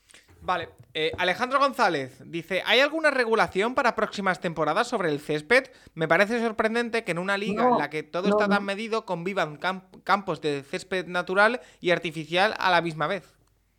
Yo creo que hay que decir que se ha ido mejorando muchísimo, muchísimo, muchísimo. La NFL antes compartían estadios con equipos de béisbol, en, en, en muchos, bueno, muchos. Recuerdo, recuerdo, Rafa, hace ¿cuánto? Cuatro años el campo de, de, los Raiders que durante hasta octubre había arena en, en el campo. Sí, sí, sí, en Oakland, en Oakland. Sí, Horrible. Sí. Eh, y, y, sobre todo campos de béisbol en, en estadio en, con, con, hierba artificial. Los jugadores odian la hierba artificial. La hierba artificial ha ido mejorando muchísimo, hay que decirlo. Hay sitios donde prácticamente es una copia de la hierba natural, como puede ser el caso de Seattle. Pero, la siguen pero, odiando igualmente la siguen odiando, pero, pero es muy buena, o sea, ha mejorado muchísimo, no tiene nada que ver con lo que era hace 25 años. Pero bueno, no, o sea, la, respuesta es que no. Hay equipos que prefieren el, el, césped natural, equipos que prefieren ese césped híbrido que se llama, porque hoy en día yo creo que todo césped artificial es, híbrido, tiene parte césped natural. El césped natural tiene la problemática que hemos visto pues, en San Francisco durante muchos años, en Denver, en algunos lugares donde en Denver creo que es híbrido también, pero, pero bueno, con mayoría de césped natural, donde mmm, se desgasta demasiado y entonces también genera problemas. Hemos visto los problemas de tracción en, en el estadio de los, de los, de los Giants y de los Jets, con lo cual, no sé, quizá la NFL tendría que hacer una revisión, más que poner una normativa de que siempre tenga que ser natural, hacer una revisión, y voy al caso de, del estadio de Giants y Jets, para, para ver que, cumpliera condiciones y que no fuera peligroso para los jugadores. Quizá eh, poner un estándar de césped, ¿no? Aunque sea un híbrido, no sé. Eh, pero... Sí, sí, pero bueno, ahí entras, no, no puedes dirigir a todos a comprar el césped en el mismo sitio, ¿no? O sí. Bueno, en Estados Unidos no sé, Paco, si irías contra leyes de monopolio, etcétera. No, no lo sé, no lo sé. Yo creo que cada estadio puede tener el césped que quiera, siempre y cuando, como dices tú, cumpla con unas, con unas normas. Ya, pero habiendo, yo a lo que voy es, habiendo un proveedor oficial, por ejemplo, de bebidas, habiendo un proveedor oficial de tabletas, sí. que es Windows, habiendo, puede haber un proveedor oficial de césped. Lo que pasa es que el césped lo compartes con otras disciplinas, ¿no? Vas a hacer ahí otros claro. eventos, etcétera. Muchos estadios son municipales todavía eh, no pertenecen al equipo. Bueno, yo, yo creo que es ya, poco más complicado. en muchos estadios se cambia y se pone el terreno solo para la NFL, quiero decir. No exactamente, no. La mayoría no. O sea, no, los, campos en, Tottenham, en el campo del Tottenham sí, porque aparte hubo mucha queja el año aquel que jugó el Tottenham completo en Wembley, hubo bastante queja con al, algún, alguna situación del estadio post, post partido NFL, pero la NFL sea, en Miami sí que comparte con el equipo de la universidad y, y se nota. O sea, eh, cuando llega noviembre y diciembre notas que haya habido más partidos de 8 o 9. Sí, cuando se queda la publicidad de PlayStation que no la han borrado no, eso bien. Es en el, eso en el campo de Arizona, sí. Es en el State Fan, pero eso es cuando llegan las Bowls, que al final es un partido. Pero, pero por ejemplo, bueno, eh, más allá de esto, ahora mismo que comparta con la universidad Pittsburgh, Miami y no sé si hay alguna más. Yo creo, yo creo por eso que, que, te da más garantías, ya sé que no es lo mejor, pero te da más garantías tener un buen césped artificial, un buen césped híbrido, que entrar en situaciones como la que se dio, la que explicaba Nacho en Wembley, que en Wembley no fue problema del NFL, fue problema también de la, de la, la utilización del estadio de Wembley, una pelea de boxeo antes del primer partido de la NFL, tres partidos de NFL seguidos. Eh, el césped natural entras en, en, en, terreno muy, muy peligroso cuando no lo puedes mantener o cuando tienes problemas pues, eh, de todo tipo de hongos o virus, yo no soy un experto en césped, pero en lo que pasó en el Estadio Azteca, que hubo que, que cancelar de plano aquel partido y pasarlo a Los Ángeles, me parece, ¿no? Entre los Rams y, y los Kansas City Chiefs. Eh, entonces, yo soy partidario, ya sé que los jugadores no, pero de un césped artificial muy bueno, muy. Yo pongo el ejemplo de Seattle, ¿eh? me parece que el, en Seattle es una maravilla la, el césped artificial que utilizan, que es prácticamente como si fuese, como si fuese natural. Bueno, eh, ¿os acordáis En cuando tuvimos un juega- experto en césped aquí en el podcast? Sí, sí, sí. Nos estuvo contando. En Eh, Tennessee también juega Tennessee State. No Ah. Tennessee Ah. la de Hendon Cooker, Sí, sino otra. Tennessee State juega en el campo de los Titans también. Vale. Pero eh, no sé si hay alguna más ahora mismo. Ahora, ahora lo miramos. compartan. Mira, mientras voy preguntando, lo miras, Nacho. Eh, porque tenemos una pregunta de Gaby Cudi que dice que parece que se impone el no pagar a running backs veteranos. Eh, Henry, Mixon, que por cierto, Mixon eh, está de nuevo en problemas legales por apuntar a, a una mujer con una pistola. Eh, Sí, sí, a Mixon, a Mixon yo no le pagaría. No. Lo de Mixon va a acabar muy mal. Elliott, tiene hay, hay mucho veterano potente sin equipo aún. ¿Puede influir que este año parece que vienen buenos running backs en el draft? ¿O que los equipos han visto que no hace falta un corredor top para tener un ataque balanceado?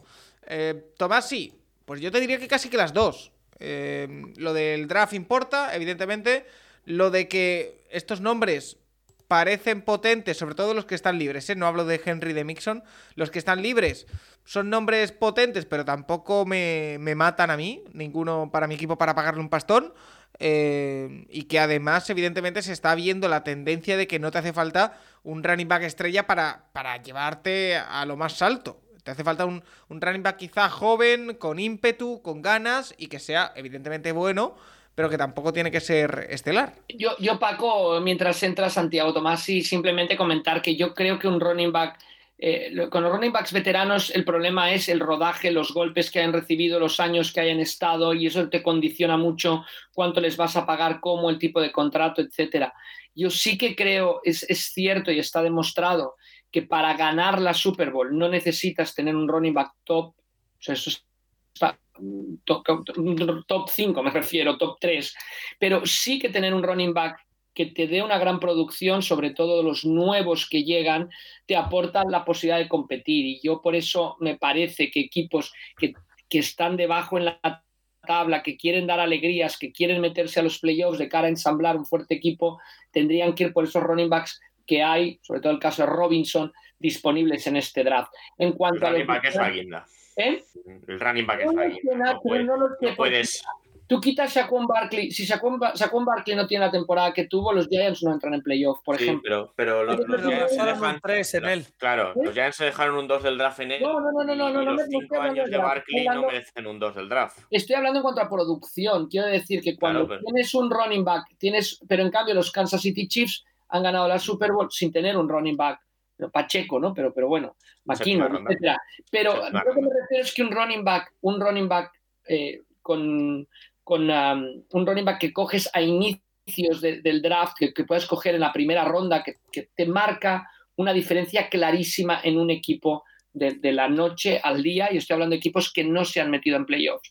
Eh, que los Giants no se tenían que haber dejado un 2 en Saquon, no lo sé, pero Saquon esta temporada funcionó muy bien para los Giants, si no, no hubieran entrado en playoff. Bueno, a lo que voy es pero- eso. Respondiendo, me parece que un running back joven te marca ese factor diferencial para ser competitivo y, y que te da ilusión y que te permite controlar el balón y que te permite, mira, los Jets hasta que se lesiona el running back rookie esta temporada. Por otro lado, eh, me parece claramente que, que el running back veterano tienes que ir con mucho cuidado para pagarle y cuánto le pagas porque mm, quizá no te va a durar muchas temporadas. Pero es que hay un doble problema con lo que ha comentado Rafa. El primero de ellos es ¿qué equipos no entran en playoff? Los 12 peores equipos de la liga. 18. Perdón, 18. Pero si tú eliges el top 12, el top 15, necesitas un running back como primera necesidad. No. Mira los Falcons este que año. Bueno, es igual. Yo creo que el equipo que se lleve a Robinson va a ser un factor diferencial. Vale, imagínate que los Falcons pillan a Robinson. ¿Quién defiende en ese equipo? Bueno, ¿Quién pasa en ese equipo? pero quién va a controla- jugar de receptor en ese Yo equipo? creo que el- la historia de la NFL demuestra que cuando vas por un running back pronto, un running back- mira la historia de Adrian Peterson en los Vikings, eh, etcétera, etcétera. Eh, yo creo que cuando co coges un running back rápido en el, en, en el, draft, enseguida te puedes hacer competitivo y eso te permite para otras temporadas eh, atraer jugadores buenos. Pero por- y- pero bueno, es mi Y cuando, ¿eh? cuando eres, y cuando eres bueno, el running back está ¿eh? pasado. Pero hay un problema, hay un problema Pero- desde el 2007, es decir, desde Peterson hay un problema evidente con los running backs. Pero Mirad No las primeras nada. rondas que salen tras Peterson. Quiero decir, sale Adrian Peterson, que es buenísimo el mismo año que Marshall Lynch. 2008, Darren McFadden, Jonathan Stewart, Felix Jones, Razard Mendehall, Chris Johnson. 2009, Knuson Moreno en el 12, Donald. Brown. Moreno. 2010, CJ Spiller en 9, Ryan Buah. Matthews en el 12, Javid Best en el 30, Buah. más Harvey Unga. 2011, en el 28, Mark Ingram en el 28, es decir, equipo que ya está peleando por el playoff. 2012, número 3 del draft, Trey Richardson, Muy bien. Doug Martin. bien Trey Richardson, Bueno, que por cierto no salió mal porque le consiguieron traspasar, quiero decir, salió relativamente bien para Browns. 2013-2014 no hay running Bueno, backs en primera ronda. Convirtieron un 3 del draft en una ron- primera ronda baja. Eso es que te salga fatal, pero sí. Ya, a ver, Yo no estoy 2015. diciendo que escojas a cualquier jugador. A mí me parece que, además la pregunta iba por otro lado. Yo solo digo que el que coja a Robinson tendrá un factor diferencial esta temporada. Va a ser Tampa. Sí, pero si el, el problema no es que tengas un factor diferencial, que yo estoy de acuerdo. El problema es que si eliges en el top 5, es que eres muy malo. Pero, Quiero decir, mira, Pero mira Si tú eliges en el top 5 es que eres muy al malo. Por ejemplo, lo que comentaba Paco de Tampa. Tú metes a, a Villan Robinson detrás de la línea de Tampa actual y, está tan claro que produce. Es que no, yo no lo tengo nada claro. O sea, mira a Harris este año. Eh, Harris ha sido un mal running back este año y no, no es tanto culpa suya, que en parte sí. Pero no es tanto culpa suya como que delante, si no te abren espacios, el running back es ultra dependiente de los cinco tíos que hay delante. Y, en ese sentido, sí que obviamente que te pones a mirar el top 10 o el top 15 de los running backs este último año y la mayoría son primera segunda ronda. Obviamente que el talento de primera segunda ronda es mucho mejor que el talento de cuarta. Pero tú puedes coger en cuarta a Tony Pollard y que le robe el puesto sin problemas a, a Siki Elliott. Yo creo, Nacho, que hay un running back Pero- diferencial. Mira Derek Henry y salió en segunda ronda, ¿no? Me parece. Claro, pero, Eh, o sea, claro, pero había, había Quita Derek con- Henry de los Titans. Claro, pero ya, ya, pero, pero Por es, más ejemplo, fácil, es más Henry. fácil reemplazar a Henry que reemplazar a Brown. Es que, por ejemplo, lo de Es mucho Henry, más fácil. si, si quisiera él en 4 y nadie se plantea ahora mismo Siki como running back 1. Fournette sale en 4 el año Pero siguiente. también, nadie se también cuando llega a los Cowboys es un factor diferencial. Los Cowboys son el mejor equipo de la conferencia nacional esa temporada, en la Sí. temporada regular. O sea, yo me refiero que hay algunos running backs diferenciales que quizá no te van a durar 10 años, ni 8, ni 6, pero que me parece que no puedes pasar de ellos. Y, y- y- y volvemos a lo mismo, la pregunta es sobre los veteranos, o sea que no Sí, estamos no. contestando, ¿eh? Eh, Me refiero, si estamos en- hablando de un top 10, o es por una lesión muy grave de un jugador, por tanto un running back te viene bien, o si no es que tienes problemas más graves. Y ahora con los veteranos, pues es el segundo problema que quería comentar. Es que te sale muy caro fichar a alguien que ya lleva muchos golpes en la liga. Quiero decir, sí que Elliot puede ser un buen running back. Hombre, pues por lo que hemos visto el año pasado, seguramente no al nivel del que pero puede ser competente. Derrick Henry puede ser un muy buen jugador todavía, pero el precio que tienes que pagar por él, incluyendo el traspaso, es mucho más grande de lo que tienes que pagar por BJ Robinson, de lo que tienes que pagar por Mohamed Ibrahim, de lo que tienes que pagar por cualquier running back que salga en draft. Eso es lo que te impide cualquier cosa. Y asumiendo que vas a tener una posición que dura de 4 a 5 años en la NFL, pues es que te sale más rentable cogerles en primera ronda. En segunda, a mí Ziki Elliott acabará en algún equipo, pero no va a ser relevante. Y seguramente muchos de esa quinta de Elliott, de Fournette, etcétera, etcétera, les pase lo mismo. Y el problema de primera ronda o no de los running, por cerrar un poco este caso running back, es tú la primera ronda se la das a jugadores que el quinto año se lo quieres dar sí o sí, entre comillas, porque se lo planteas dar sí o sí. Es decir, si tienes un cubi para asegurarte su futuro. Tal y como funciona la NFL ahora mismo con los running backs, te da lo mismo cogerle el 31 que el 35. Y eso es otro problema a nivel económico. Entonces yo creo que hasta que no se asiente un poco esta situación tan difícil de la posición de running back, los veteranos van a conseguir muy poco dinero. Vale, eh, pues siguiente tema. Eh, Quique La Rosa dice: Con esto de las franquicias europeas que hablamos la semana pasada, me surge una curiosidad. Cuando nacieron nuevas franquicias, ¿cómo se formaron los equipos? ¿Agentes libres? ¿Qué posiciones ocuparon en el draft? Si pudieron entrar.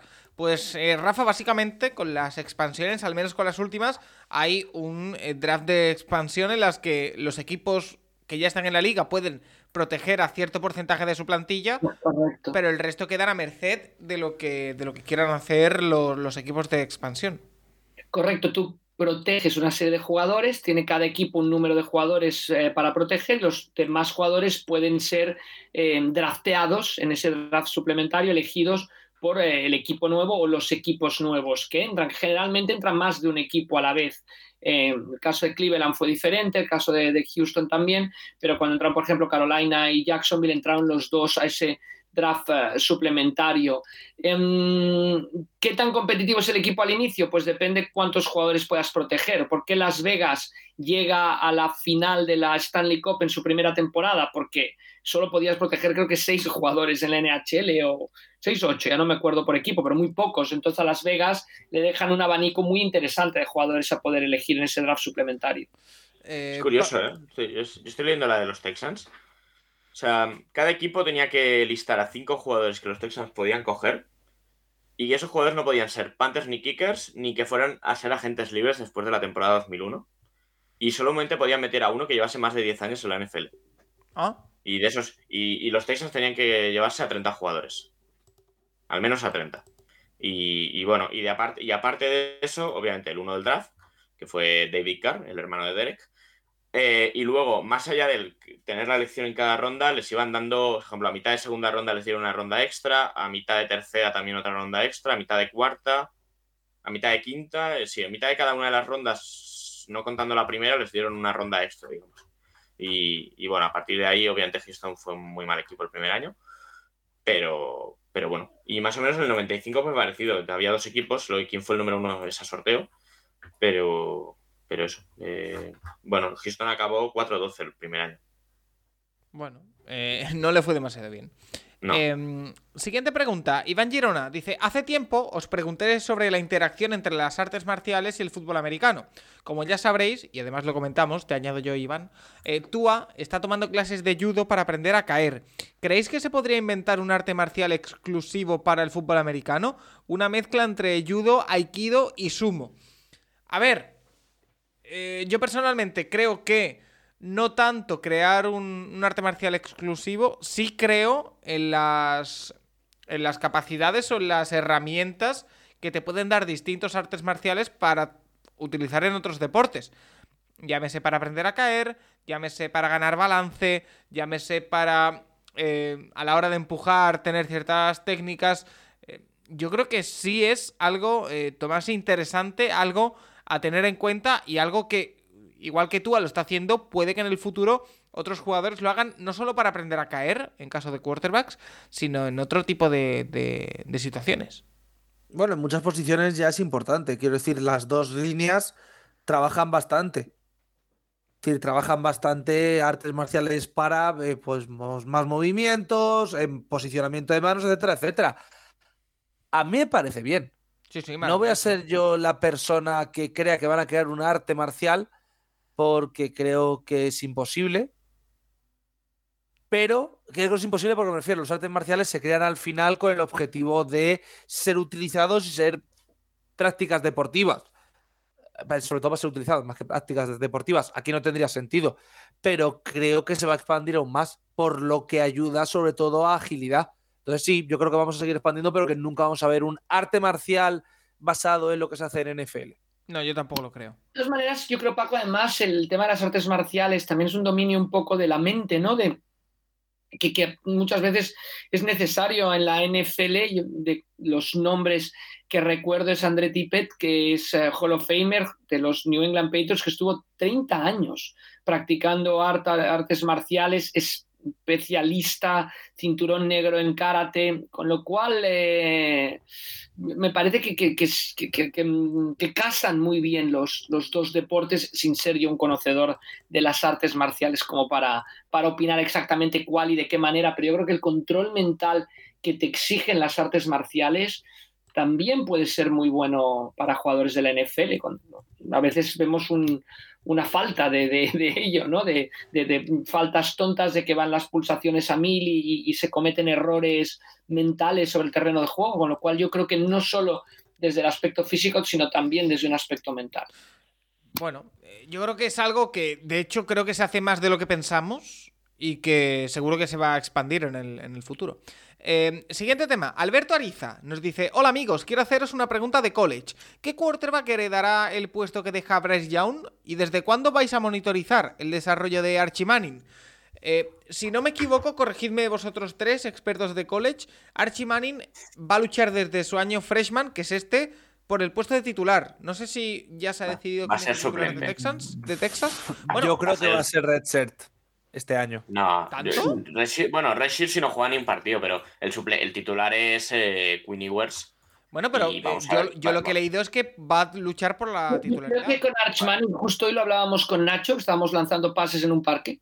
Y ah, yo creo que Archman tiene que mejorar mucho, ¿eh? técnica de lanzamiento, muchas cosas. A mí me parece que el apellido Manning nos hace situarlo en, un lugar eh, privilegiado, pero yo estoy de acuerdo con, con Nacho y con Tomás. Y este año no lo veo yo como titular, ni, ni mucho menos.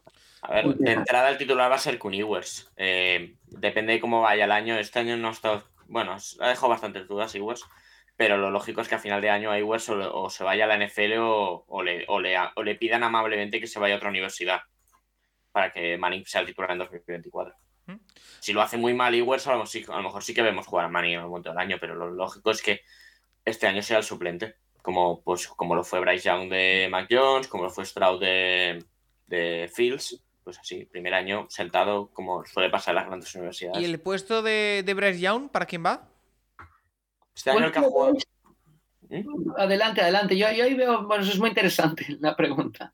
Este año, este año el que jugó cuando se lesionó Bryce Young fue Jalen Milrow, que es un jugador hiperatlético. O sea, se fue casi a 100 yardas en los dos partidos que jugó de carrera y, y a ver, eh, está verde, verde, verde, pero, sí, verde, un año. Lo que dices, le falta consistencia en el atleta J y Simpson también ahí. Vamos a ver, es un año, cuando estaba Brian Kelly, me parece que puede acabar quedándose con el puesto, pero, va a ser muy interesante esa carrera. Desde luego, esa sí que la tenemos que monitorizar, Tomás, y en el verano, ¿verdad? Es un año complicado ¿eh? para Alabama.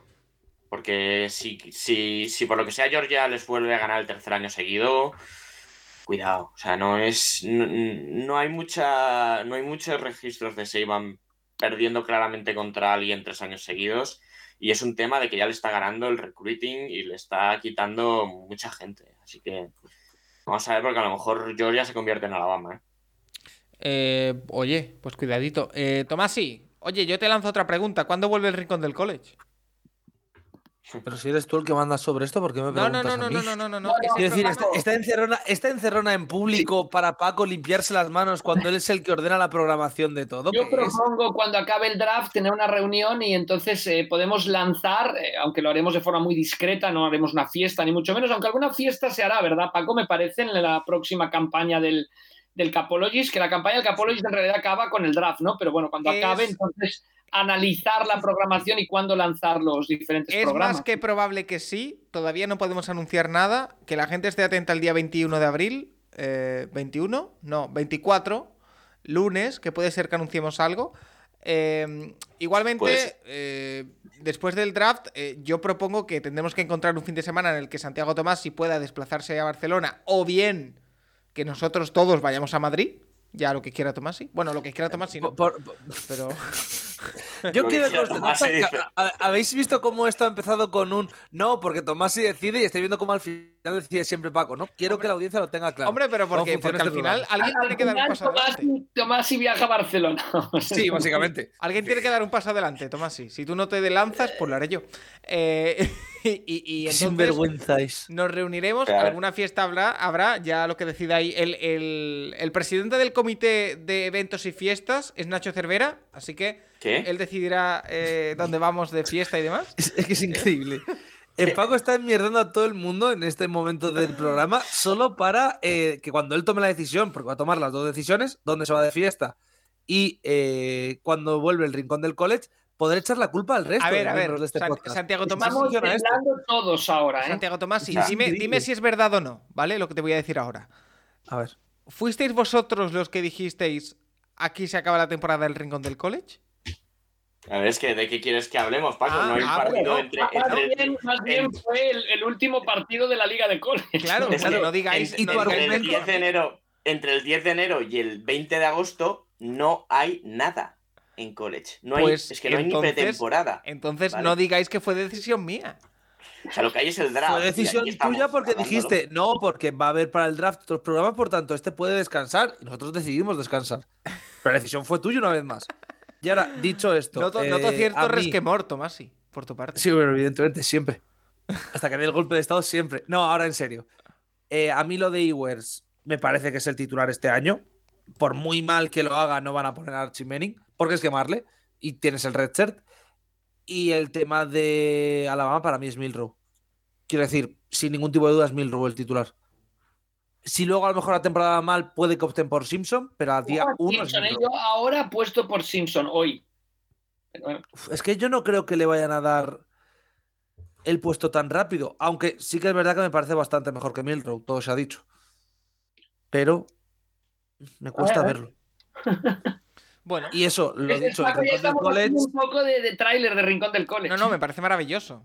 Pero- el pero sí Rincón del verdad- College volverá mínimo en agosto. De hecho, de hecho, sí es verdad. de hecho, perdón, debo decir, porque me, estoy riendo porque es que Tomasi tiene razón. Eh, eh, he movido ya casi, he medio movido, eh, o tengo interés en una persona para que se una al Rincón del College. eh, como colaborador. Si es que yo no mando nada, si es que a mí, es que da igual. te lo consulté, Eh, Tomasi, te lo consulté. Ya, lo sé, ya lo sé, estoy de broma, Paco, por favor. no me rompes el es muy personaje posible-.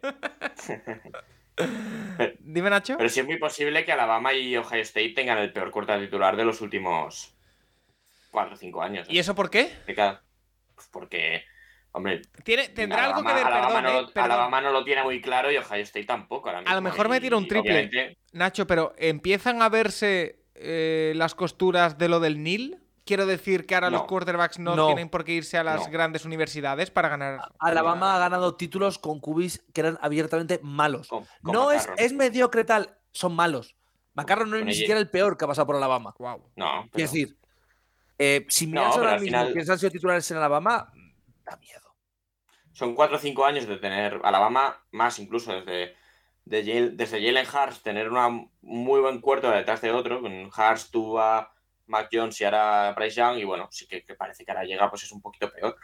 Y Ohio State lo mismo, con la transición Haskins, Fields, eh, Stroud. Ahora pues sí que parece que el que llega va a ser un poco peor. Bueno, Para que nos entendamos, Al menos, pa- lógicamente, al menos para este año.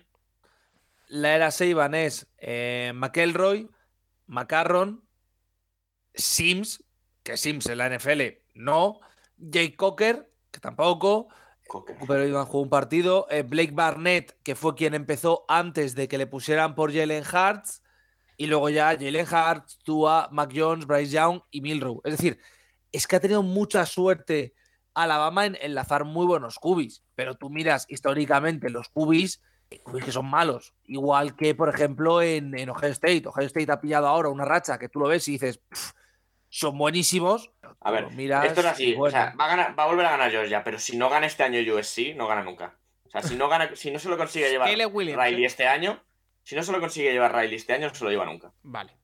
Eh, ahí tenemos. Si queréis ejemplo- más. Mira, no, una cosa. Si queréis más de esto, que la gente ponga en Twitter que vuelva al rincón del college y hacemos un especial de mitad de off-season, ¿vale? O algo así. En plan, entre que empieza la temporada o no, un poquito para actualizar todos estos temas, que está bien. Así que. Pero que para que nos entendamos con Georgia, por ejemplo, para poner el ejemplo, Georgia, desde que es campeón, ha tenido a Jake Fromm, que es un mal cubi, Wow. a Dewan Matis, que jugó un partido, creo, y se marchó, la verdad es que su carrera fue lamentable, pero JT Daniels y Stetson Bennett. Ninguno de estos cuatro chicos son top 5 ningún año de college, prácticamente. No, no. Stetson este año. Sí, Bennett este año fue finalista. Y, y han funcionado. Bueno, eh, Ha funcionado con Bennett. Pero bueno, eso se ¿Quién puede es? debate. No lo vamos a abrir ahora, que entonces No, estaremos. no, no, sí, sí. ¿Quién tiene Georgia? Ah, bueno. ¿Eh? Pero, es lo que tú- Van- pero estoy de acuerdo contigo, ¿no? Rafa, que ha funcionado ahora Stetson. Pero Stetson cuando llega, pues es un No, no, las dos temporadas funciona. Sí. Está mucho mejor que la anterior, pero sí. La otra tenían una defensa alucinante, pero el partido por el campeonato final yo creo que juega muy bien John Bennett. Sí, eso sí es verdad. Venga, vamos con más. Eh, Williams Asael nos pregunta una duda que para él es existencial. Que por qué el podcast se llama El Capologist y que qué significa. Que saludos desde México. Eh, saludos para México. Eh, lo hemos contado ya alguna vez, pero básicamente un Capologist es Nacho Cervera, que es la persona dentro de una franquicia que se encarga de controlar eh, todo el tema de... y todo el tipo de impacto que hay sobre el límite salarial. También se encarga, evidentemente, de que no se sobrepase y de que se cumplan la- las normas. ¿El porqué de por qué se llama así? Básicamente porque tuvimos un primer programa en marzo del año 2020, un piloto en el que eh, respondimos preguntas. Rafa contó la existencia de, de este- de esta figura y a mí me llamó la atención. Y me gustó el concepto y me gustó que también, eh, bueno, yo creo que también encarnaba un poco eh, lo que queríamos de, de este podcast, que es algo técnico, pero eh, curioso también, como es el concepto de la figura de- del capologist y que fuese interesante. Así que, bueno, un poquito por ahí van los tiros. Eh, Morelli dice, aprovechando que no está Juan Jiménez, os propongo lo siguiente. Top 5 de equipos más afines y top 5 de equipos menos afines de cada uno. Y dice en la postdata que Tomasi no vale decir en los menos afines la frase de en el que vaya a jugar Bill Levis. Te conocen bastante bien, Tomasi. Eh, así que, venga, nos quitamos la careta, ¿vale? Si queréis, en vez de en vez de 5, os dejo que digáis 3 y 3, así no os metéis en muchos más jaleos, pero hay que mojarse. Empiezo contigo, Tomasi, va. Vale, eh, yo voy a decir los cinco, es decir, lo tenía Ah, bien, bien, pensado bien. y me parece que es lo justo. El, el equipo que mejor me cae, obviamente, es Minnesota. Vale. Quiero decir, soy fan de Minnesota, no hay mucho debate ahí. Eh, luego, eh, voy más por rachas que en general por franquicias, pero voy a decir las dos que estarían en ese puesto serían Jets y Giants. Me caen bien por ser de Nueva York, no hay Ajá. mucho más eh, tema ahí. Kansas me cae muy bien porque es el equipo de Andy Reid. Cuando Andy Reid se marche, pues Kansas me va a seguir cayendo bien porque es una franquicia en general que me cae simpática, tengo que reconocerlo. Y yo creo que la quinta en discordia podría ser eh, Detroit, voy a decir. Vale. Porque es una ciudad que me gusta bastante y que me cae bien. Y ahora, las que me caen mal. En contra, va. Eh, El salseo. Número, número uno, y lo sabe todo el mundo porque yo creo que lo he dicho mil veces, Chicago. Ah. Es decir, ab- aborrezco profundamente prácticamente todo lo que sale de Chicago, porque empecé a ver fútbol americano, fue deporte americano con la NBA, soy de los Knicks, por tanto, es obligatorio odiar a los Bulls, por tanto, Eh, Chicago. gen- Gente de Chicago versus España. Es opinión de Santiago Tomás y personal, ¿eh? No, no del Capologist. No, si, si lo peor es que tengo un problema, que de los cinco equipos que voy a decir, con tres de ellos son las personas a las que más cariño les tengo aquí en España, pero Ay, Dios. magia. Eh, el segundo es otro equipo de la NFC, otro equipo del cual tengo mucho ami- muchos amigos y me cae muy bien la gente de este país que es de ese equipo, pero aborrezco profundamente a la gente de Estados Unidos de ese equipo, que es Filadelfia, Uf. porque es una afición extremadamente tóxica. Véase final de conferencia contra Vikings lanzando objetos contra las mujeres de los jugadores. La gente aquí maravillosa, la de Filadelfia, pues no me gusta un pelo. El tercero, eh, culpad a Son Payton, pero los Saints, me creo que bien. Y a Greg Williams, ¿no? Sí. Bueno, más a Peyton. Quiero decir, a Greg Williams por lo de lesión y a Son Peyton porque me parece un capullo integral. ya está. Eh, opinión personal, ¿eh? Como entrenador es buenísimo, pero a mí me parece un capullo. Eh, cuarto equipo, por ser el equipo de América, Dallas. No me gusta lo del equipo de América, lo siento mucho. Y quinto, pues si he dicho que el equipo de América no me gusta, el nuevo, nuevo equipo de América, que son los Patriots, pero honestamente con los Patriots me pasa algo que yo creo que nos pasa a muchos de los que tenemos mi, mi edad. Los Patriots ahora nos caen muy mal porque les hemos visto siempre ganar. Creo que cuando los Patriots se tiren 15 años sin ganar una Super Bowl, van a pasar a la misma categoría donde tengo aparte de los aficionados, sobre todo de Miami, que es gente que te está vacilando todo el rato de títulos que no han visto. Por tanto, creo que ahí está el punto. Estaría entre Patriots y Dolphins el quinto puesto. Vale. Eh, Nacho, venga, que tú seguro que tienes muy claro quién te cae bien y quién no. A ver, o sea, más allá de Seattle, obviamente, eh, me- o sea, sí que me, me cae bastante bien Chicago y Filadelfia. Baltimore también en los últimos años me ha caído bastante bien. Pero más allá de esto, no sé. No sé quién sería el quinto en la lista. Estoy así repasando un poco y no, no sale ninguno. Buffalo hubo, una, hubo un par de años que, Eh, sí que a mí me gustaban bastante los equipos con cierta defensa y ese año de, hubo un par de años de Buffalo, también el año de Chicago con, con Big Fangio que, que me, digamos que era el segundo equipo aquel año, pero, pero más allá de esto no sé, o sea, me quedaría, eso sí, o sea, me gusta así, más allá de Seattle, Chicago y Filadelfia. Y que te caiga mal, que te caiga mal. Los que me caen mal, eh, en este orden, Arizona el 1, San Francisco el 2, Los Ángeles Rams el 3. bueno, ¿qué quieres que te diga? Eh, es, la, es la división, pero Arizona el 1, sobre todo el estadio, más que el equipo. Eh, y luego yo es lo mismo que ha hecho Tomás, y al final 4 pondría New England, pero es verdad que creo que va a ir a menos porque creo que New England, New England ha, bajado del, del primer escalón así, ¿sabes? De, de competitividad, pero más allá de esto también me cuesta poner un quinto. O sea, a lo mejor Houston por, por indiferencia, pero no sé. Vale. eh, Rafa, te voy a guardar para el final, que eres la persona que más eh, ganas tiene la gente de escuchar. Voy a decir los míos. A mí los equipos por los que siento afinidad, la verdad que siento afinidad por más equipos de los de por los que siento, bueno, lo, opuesto, que no sé, no, no es odio, sino eh, un poquito más de rechazo. Eh, aprecio siento, evidentemente, por los Browns. A mí, y soy una- un rara avis total, a mí Cincinnati me genera afecto. Y mira que es el rival del estado, el divisional. A mí me genera afecto. No me preguntes por qué. A mí Así también- como Nacho odia a todos los equipos de la división de los Seahawks, Paco ama a todos los equipos de la No, división de los ya verás que no, ya verás que no. Eh, me genera también eh, simpatía. Eh, a ver, que estoy mirando por aquí a bote pronto. Quizá Miami. Por, el equipo en sí. La verdad que me, me- me mola. Carolina. Porque, bueno, de- desde Cam Newton y ahora con todo lo que están montando, me, me gusta bastante. Y tengo que nombrar uno más que quizá te diría que es... lo tengo difícil, ¿eh? Porque es que al final no genero eh, ni cosas buenas ni malas hacia- hacia los, los equipos. Eh, venga, voy a decir Seattle, va. Por puro... Por, por lo que me taladra Nacho Cervera con Seattle, tengo que decir Seattle. Y porque sí. la gente... Pero si aquí no se habla, mm, no se habla de Seattle aquí, ni una cuarta parte de lo que se habla de los Browns. Y porque la gente de Seahawkers me trató estupendamente bien en Múnich. Así que eh, me quedo con Seattle. Equipos por los que no siento simpatía. Secundo lo de los Patriots. Y yo, que sabéis que soy una persona que ama los equipos que pierden, pues odia un poquito a los que ganan. Por lo tanto, tengo que meter aquí a eh, Green Bay. Porque Green Bay, mira que la gente de Green Bay es maravillosa y tengo mucha gente de Green Bay alrededor y probablemente algún palo que otro me caiga pero eh, no Aaron Rodgers y no soporto a los equipos que siempre están casi en final de conferencia, que son los Green Bay Packers año tras año, aunque pierdan ahí. Eh, no soporto a Pittsburgh, porque ese sí es el rival divisional duro que siempre nos gana, que es, bueno, que la última vez no, eh, pero no Pero desde que está Piquet te caen un poco mejor. Sí, sí que es verdad, sí que es verdad. Eh, tengo que meter por aquí también, quizá, y como dice Nacho un poquito, por indiferencia, y es fallo mío porque no son indiferentes, pero por indiferencia, a los Riders, yo, no sé por qué, siempre los tengo muy por debajo del radar.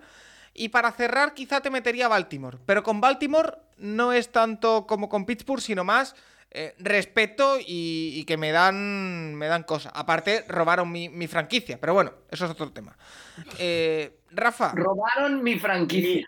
Mi franquicia. Paco era el propietario.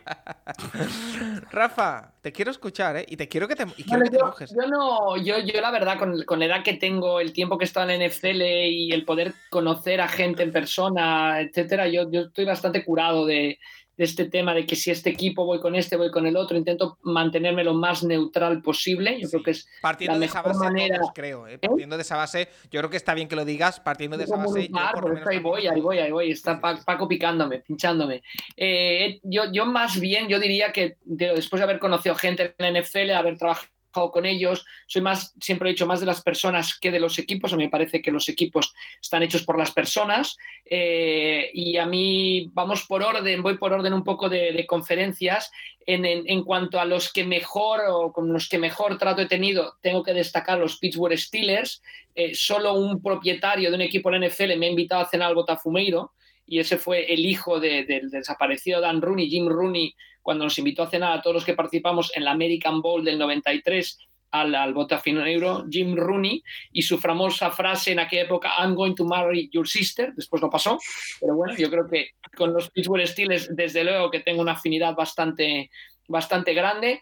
Me cae muy bien Mike Bravel, lo vi entrenar con los Tennessee Titans, lo he dicho siempre, eh, es otra actitud hoy en día, no es ese head coach que está pensando que lo están persiguiendo la prensa, que hay espías detrás de cada cerca grabando lo que hacen, su relación con los jugadores me pareció muy, muy impactante y lo hemos podido ver en, a lo largo de, sus años con, los Titans. Yo dudaba que alguien con ese enfoque pudiera entrenarlo, está haciendo el bien, Dan Campbell lo está intentando, yo creo que son diferentes enfoques que me parece que van muy bien a los equipos. Eh, con los Denver Broncos tengo sentimientos encontrados. Eh, eh, por un lado, aprecio muchísimo al, al, mítico jefe de prensa que me enseñó muchísimo, Jim Sacomano, de los, de los Denver Broncos, que vino aquí con el equipo eh, de Colorado al American Bowl del 94. Luego diré por qué el sentimiento es encontrado con los Broncos. Eh, siguiendo la línea, los Green Bay Packers les tengo un aprecio enorme. Dos de mis hijas han estado un año en Wisconsin. Eh, adoro a la gente de Wisconsin, me parece que es un estado súper sano, aunque sea el que más cerveza se bebe de todos Estados Unidos. Eh, por, por, por, habitante, entonces los Packers les tengo muchísimo, muchísimo respeto y me encantan. Me gustan también los Chicago Bears por, por, la tradición, sobre todo, ¿no? esos partidos ahí eh, ¿no? bajo, bajo la niebla, eh, seminevando en Soldier Field, juego de carrera, el middle linebacker eh, Dick Butkus, la película Brian Song, mm, una maravilla de película de fútbol americano, la historia de Gail Sayers y Brian Piccolo, o sea que los Bears, mm, George Halas, tienen tantísimas cosas que también yo tengo un respeto especial por los Bears y después los Seahawks, porque pues, Gary Wright, el, mejor jefe de prensa que ha existido en la historia del deporte, organizador de no sé cuántas Super Bowls en el departamento de prensa, pues siempre me acogió excelentemente trabajando en la Super Bowl, estuvo aquí, adora el fútbol, me pidió que le ayudara en el lanzamiento de los Seattle Sounders de soccer. Eh, yo creo que Igari ya no está involucrado con los, con los Seahawks, pero, pero desde luego una inmensa admiración por él y por, por todo lo que ha hecho. Y en la parte negativa... Ahí, pues ahí, ahí, ahí, la carnaza, Rafa. Yo diría que solo, solo que estoy de acuerdo con Tomasi, eh, no en el calificativo que le ha dado, pero sí en que es la persona más difícil con la que he trabajado en la NFL, que nos hizo sufrir bastante a todos en, en Londres, eh, Sean Payton. O sea, Sean Payton es una persona complicada, difícil, eh, daba órdenes a diestro y siniestro, eh, nos quitó a Drew Brees cuando estábamos, cuando se estaba haciendo entrevista, me entrevista, etcétera. Entonces, no es que lo odie, no es que pero siendo una persona complicada, ahora en, Denver tengo, tengo sentimientos encontrados. Bill Belichick también es muy complicado, pero hay que decir que Bill Belichick cuando ha ido a partidos internacionales ha hecho un esfuerzo y ha apoyado bastante. También ha ganado generalmente, lo cual es más fácil, pero también tuvimos algún pequeño rifirrafe ahí en el, en el uh, vestuario de los Patriots en México. Entonces, no lo pongo al nivel de Peyton, pero Bill Belichick es una persona complicada, desde luego y, y, ya está. Yo creo que ahí, ahí me quedo, Paco. Me Solo... parece que he hablado más, que me ha sacado más de lo que tenía que haber dicho, pero bueno. Bueno, vale. Te, te lo voy a permitir, Rafa. Pero bueno, eh, es que igualmente, tal y como lo cuentas, pues eh, parece que eh, hasta suena bien, quiero decir. Yo buscaba un poquito de carnaza para el clip, para sacarlo en redes y así, y, y nada. Eh, últimas dos preguntas. A ver, la primera, la última es una... Perdona, o sea, yo, yo, soy, me encanta la NFL, yo creo que es la mejor competición deportiva del mundo con diferencia, la mejor organizada, la que busca mantener un equilibrio, que obviamente tiene fallos y tiene errores como lo tienen en todos lados. Entonces yo soy muy, muy pro NFL y por lo tanto soy muy pro de los 32 equipos que forman la NFL, ¿no? Porque la NFL es la unión de esos 32 conjuntos, como siempre he dicho, en el país más capitalista, la liga más comunista, porque el reparto del dinero en la NFL es admirable cómo se hace y permite competir a todos. Entonces, también destacar que, si me dices, ¿cuál es, tu, ¿cuál es tu equipo número uno? Pues los 32, es decir, la propia NFL porque tengo, con todo y que ahora ya no me están contratando para hacer nada, me podría estar muy enfadado, pero eso, es broma, eh, pero, pero sí, sí, yo tengo una admiración total por la NFL y, por los propietarios y los comisionados, Pete Rossell, Paul Tagliabue y ahora Roger Godel. Eh, mi comisionado, ¿no? Con el que mejor eh, relación he tenido y con el que mejor me ha caído es, es, Paul Tagliabue. Godel también es una persona un poco especial, pero, pero la labor que ha hecho me parece que es increíble. al frente de la, de la NFL. Y ya está, perdón, me callo y te dejo hablar, Paco. No, que decía que nos quedan dos preguntas. La última es una gran sorpresa que yo creo que nos va a congratular a todos, pero antes, la pregunta de Jesús, que dice... dice, visto el éxito de la pregunta que os comenté la semana pasada sobre las naranjas, ahí va otra. Si te pegan con un diccionario, ¿es una agresión verbal o física? Menos mal que ya queda poco para el draft y que las franquicias arrancan de nuevo. Gracias. Eh, ¿Os han pegado alguna vez con un libro, Tomás? ¿Sí? Sí. ¿Y cómo Lo lo, consideras? sí, seguramente sí. ¿Agresión verbal Agresión física? física. ¿Te dolió? Es decir, que, que contenga y que contenga palabras no implica que sea una, agresión física. Eso si hay moratón, es agresión física. Yo ya ya me adelanto a Jesús y le digo, Jesús, la semana que viene no hagas la de si metes un cacahuete en agua ya deja de ser un fruto seco. Esa ya está muy hecha también. Eh... a Nacho le ha hecho gracia. Es, es un fruto seco mojado, pero ya está. A Nacho le ha hecho mucha gracia. Que, eh, por cierto, aprovechando antes de la última pregunta, quiero aprovechar para entrar ya en este mundo de off topics. Eh, ¿Qué tal el pelado nuevo, Tomasi? ¿Fresquito en la Bien. cabeza? Contando que Madrid es un infierno y estamos en abril, sí, bien, la Infierno verdad. de calor. De calor. de Pues calor. yo tengo frío, tío, en Barcelona. O sea, tú tienes un problema. Es de, Cá- es de Cádiz o de Jerez. Ya está, tú tienes un problema, Rey. Eh, hace mucho calor en esta época del año. A mí ya, y esto haciendo off topic, a mí ya me ha pegado la primera instalación de la temporada y estamos en el mes de abril. Oye, pero no, no he entendido, no he entendido que me has comentado por, por Twitter que te has pelado para quitarte la para que no te den más insolaciones. En teoría el pelo te tapa, ¿no?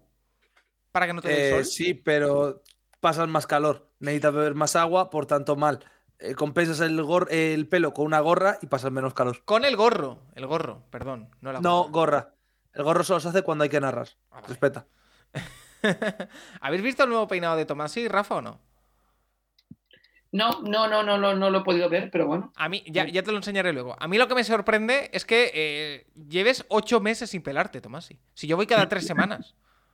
Eh, yo me corto el pelo dos veces al año. ¡Wow! Y estoy yendo por la parte positiva. Ahorras dinero ahí, ¿eh? Vas, pero entonces, claro, mi, mi pregunta es, Tomasi, yendo dos veces al año solo, cuando vas, Sí. ¿vas a una peluquería cara? De estas que te ponen el café y todas estas cosas. Sí, sí, sí, carísima. Eh, hoy he ido porque no estaba mi peluquería habitual abierta, me ha costado 9 euros. Normalmente me cuesta 8. Ese es mi gasto en pelo al año. Oye, maravilloso. Eh, en fin, en estos tiempos de Semana Santa podrías haber donado tu pelo. Ah, que lo, lo utilizan. Bueno, no sé si por ahí arriba sí, pero en Gerencia sí. El Cristo de los Gitanos lleva pelo humano. Eh, pero bueno. pues. eh, para otro día esa historia. Eh, la, la última pregunta que tenemos es el regreso a Twitter, a las redes, a la red social ¡Bravo! del pajarito azul. De David Sevillano, fan FH34 Mariner, que hoy se ha hecho el gracioso un rato. Porque eh, he puesto el tweet en el Capologist de, oye, si tenéis alguna pregunta para el programa, dejadla aquí, no sé cuánto. Y él, lo primero que ha hecho, en vez de poner la pregunta, ha sido, sí tengo, pero no tenga prisa, señor Virués. En plan, ya te pongo la pregunta luego. Y digo, vale, vale, no hay problema. Y después las preguntas.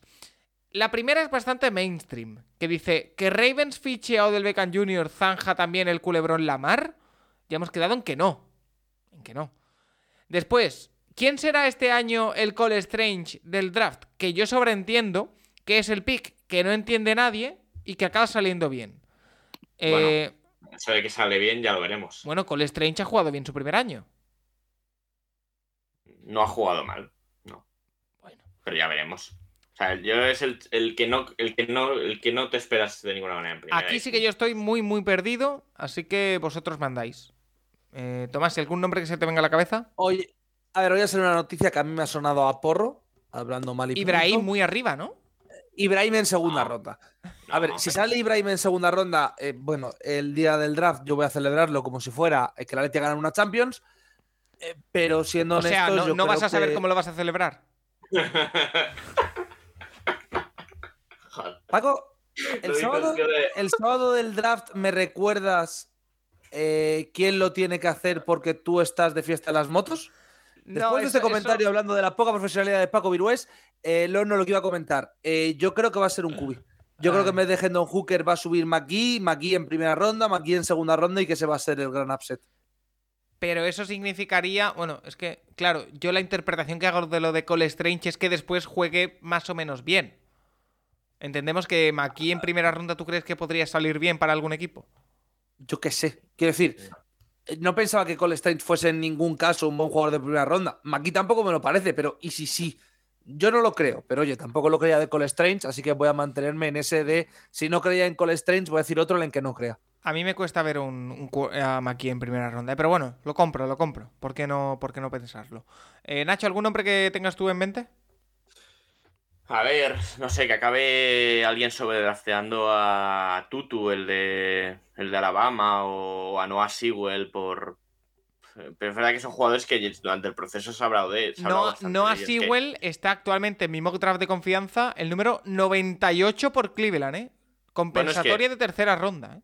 Bueno, es que Cole Strange estaba por ahí. Y el tema es que Cole Strange era bastante menos conocido. O sea, de Sewell, aparte de que porque es el hermano de, de Penny Sewell y, y porque juega en una universidad bastante grande, es que con Strange se juntaba todo. En una universidad pequeña, jugador que no se le ha escuchado prácticamente nada en el proceso, es que es muy difícil ver cuál puede ser el jugador. O sea, que acabe subiendo mucho A.T. Perry, el receptor de Wake Forest, pues no sé, pero hasta una primera ronda imposible. Pero algo así. Bueno, Que alguien cometa, que alguien dra- sobredrafte al, al parrasher de Army. Bueno, Sí, este, ¿no. Nacho? André André Carter. Carter, ¿no? Yo, yo, aporto- yo diría André Carter. vale. Bueno, pues mira, ser. apuntamos esos nombres militar. y si alguien acierta, eh, premio que se lleva. Eh, siguiente pregunta. ¿De qué universidad será elegido, eh, será el jugador elegido en el pick 100? Y dice, ¿por qué no será de una universidad de Florida? El número 100 lo tiene Las Vegas Raiders. No sé por qué no va a ser un jugador de, de una universidad de Florida. Eh, ya, ya este tipo de, de cosas son las que yo me pierdo. O sea que... Es una broma, imagino, diciendo que los equipos de Florida son malos por la mala temporada de los Gators. Mm, Vale. Eh, yo en mi número 100 tengo a Zach Pickens. Últimamente, últimamente David está bastante contra los equipos de universidades de Florida. ¿eh? Lo, lo demostró también en el, en el NCAA, en el, en el March Madness, ¿no? que llegaron dos de Florida a la semifinal y ninguno a la final. Y ya lo predijo, ¿eh? No sé, quizá te- podríamos preguntarle por qué está tan en contra últimamente de los jugadores que provienen de universidades de Florida. Bueno, eh, otra pregunta más que nos hace. eh, ¿Apuesta para la final NBA? Recordemos que se han definido los playoffs de la NBA. Mi apuesta es lo que digan Tomás y Nacho Cervera. Una, una- unos playoffs N- NBA en los que ahora primero se tiene que jugar el play-in, donde está, por ejemplo, Minnesota, unos Minnesota Timberwolves, que en el último partido de temporada vieron cómo eh, Rudy Gobert le metía un puñetazo en la cara a un compañero y ha sido suspendido un partido, no jugará el partido de ejemplo, play-in. el play-in ese me lo ha explicado Nacho y se me hace ridículo. A mí eso de tener 12 de 10 de... No, son 10 o 12. 10, 10, 10 de de 16 eh, me parece una soberana y, tontería. y- pero bueno. y ninguno de ellos son los Dallas Mavericks. Sí. Eh, Y, y después, perdón, termino con lo de con el sainete de Minnesota. Eh, ayer, en el último partido de la temporada, donde lo único que se jugaba en Minnesota era ser octavo o noveno, eh, un jugador McDaniels se, se frustra en el descanso, le mete un puñetazo a la pared del vestuario y se fractura la mano. Eh, dos titulares fuera para el partido. Lo que es conocido, lo que es conocido como hacerse una Mar Studamayer. Correcto, pero bueno, Studemayer fue contra un extintor y fueron los cristales, ¿verdad? Que le cortaron algo. un- un Sí, hijo, sí, en mitad de unos playoffs donde los Knicks podían hacer algo, sí. Eh, Bueno, LeBron se partió una mano en las finales de esta manera, ¿eh? Muy parecida a la de McDaniels. Sí. Pero La- bueno. El partido que el de, de J.R. Smith haciendo el idiota. Pero jugó después o no? Sí, Sí. jugó después, pero LeBron sin jugó. ma- con, la, ma- con la mano rota. O sea, Ya. En fin, eh, apuestas para la final de NBA. ¿Quién creéis que va a llegar? ¿Nacho? Yo lo que tengo que decir es que si, si por lo que sea Oklahoma gana el partido contra, contra los Pelicans, van a, van a eliminar a, a los, a los, al, al equipo de Paco. Es más que probable. A, Minnesota, a los Timberwolves, por el octavo puesto. Ojalá. Y yo creo que va a ser Bucks eh, Suns. Uh. Otra vez. O sea, Yo- yo, creo que va, va a ser Giannis contra. Yo tengo ganas de una final outsider. No va a pasar, pero bueno, ya que estamos aquí diciendo cosas un poco a lo loco. Tengo ganas de ver a Memphis en unas finales NBA. Sin Jamoran. sí, Bueno, Jamoran está jugando, sí, ¿no? ¿Verdad? Sí, Sí. Memphis en los próximos tres meses son capaces de matarse todos entre ellos. Además, además eh, tienen a un jugador que me fascina, que en el último partido de la temporada ha hecho 40 puntos y que está bastante rellenito. Entonces, compro, compramos. Eh, ¿Quién? eh, es un jugador que viene de la G-League, luego te lo paso. Eh, y su rival va a ser, este ya por mi corazoncito, Cleveland Cavaliers, con Ricky Rubio ahí jugando sus minutos en una final NBA y que gane por favor Ricky Rubio. Eh, En, el, en el este, todo lo que no sea Bucks, Celtics o Sixers es prácticamente imposible. sí, gracias por los ánimos, Nacho, como siempre. Eh, Tomasi, No, quiero decir que Paco viene aquí a este programa diciendo que hay que respetar a sus equipos tal. Acaba de decir que a mi equipo le van a eliminar en primera ronda, sí. una vez más. Y la Pero bueno, final el, premio, va a ser el premio- un el Kings. premio para los Knicks, Tomasi, es llegar hasta aquí. Es el Eres de los juego, del programa, Timberwolves. el juego del programa. Uno es de los Timberwolves y el otro es de los Thunder. Por favor, os lo pido, respetaos. Eh, nosotros no estamos en el play-in, es lo único que voy a aportar. Kings contra No. Warriors va a ser la final. Uy, eh, Perdón, Knicks, Knicks, que me ah, lo he dicho vale, vale, vale, Knicks vale, contra digo- Warriors. Knicks. los Knicks. Madre Julius mía. Randle MVP de las finales. Los Knicks no van a pasar de primera ronda. 4-3 acabarías. Va a ser la ronda más difícil. Y después dice, dice FanFH34 Mariner que para él va a ser equipo de California, que no especifica si Golden State o los Lakers o los Clippers. O los no, Clippers, o los Kings. Es que eso es No se injusto. es que arriesga, está diciendo ¿eh? la mitad de la es conferencia. Contra, Claro, pero bueno, eh, contra, ojito, contra equipo verde, que puede ser el Milwaukee o puede ser Boston. Es decir, un 25%. Eh, es O- como apostar Un a. 66, un 66%. Se ha mojado Porque cero. Los Clippers son otro equipo que que, a se ganar- pegaron entre ellos. Sí, pero eh, le falta decir, apuesto que va a ganar un equipo de la conferencia oeste y un equipo de la conferencia este. Sí, ¿Y qué? quiero decir, sí. Bueno. Está- ¿Cuáles son las otras opciones? Eh, Phoenix, en el oeste y en el este, que ganen los 76ers o que haya una plaga de enfermedades y ante Tocumpo, Brown, Tatum y alguien más caigan noqueados antes del primer partido de playoff. Que también puede ser. Eh, oye, chicos, yo ya me he quedado sin preguntas. No sé si os queda algo por, por decir. Yo, mientras os voy a comentar. eh, Santiago Tomasi, ¿has visto Sí. la parada del año en fútbol europeo que ha corrido a cargo de Ben Foster? ¿Quieres decir cuando el Sunderland se ha salvado y no estamos hablando de equipos de multimillonarios que están sobrehypeados por ser de multimillonarios? Sí, la verdad es que muy buena historia contra el Cardiff. El Wrexham. Sí, esto es un palo al West Ham. eh, que la verdad, el documental lo recomiendo. Nacho, ¿tú Está has visto el documental? No, ¿no? No. No sabes de qué va tampoco, Está, ¿no? está muy bien. Ah, sé, sé- sé que el Wrexham lo ha comprado Ryan Reynolds, eso sí que lo sé por la media inglesa. Y. Rob Mahakalini, que es un actor también de Filadelfia, precisamente, tanto que os gusta Filadelfia. Eh, así que, bueno. Que, por cierto, dime. yo saliendo del off topic quería hablar de una cosita de NFL. Ah, no, no, perdón, perdón. Otro, otro off topic que no lo he comentado, Rafa, que esto te va a interesar. ¿Tú sabes que John Ram, Rafa, actual campeón del Masters, de hecho de ayer, tiene un grupo de Twitter para hablar con Zuckerts y JJ Watt? Sí, sí, Y que, sí que lo sabía. y que Zuckerts le dio consejos. Bueno, le dio consejos. Le animó bastante y lo dijo en su discurso de, después de ganar el Masters eh, para ganarlo. O sea, me parece alucinante. Sí, sí, sí, me parece genial, ¿no? La NFL ahí presente, sin lugar a dudas, ¿no? Sí. Habría que hacerle una que entrevista a Ram- John Ram. Ram Estaría estudió- complicado ahora, pero. Sí, muy complicado. Eh, Ram, Ram estudió en Arizona, o sea, no Arizona sé exactamente- Sí, sí, Arizona State, pero no sé dónde viene la relación realmente con Ernst.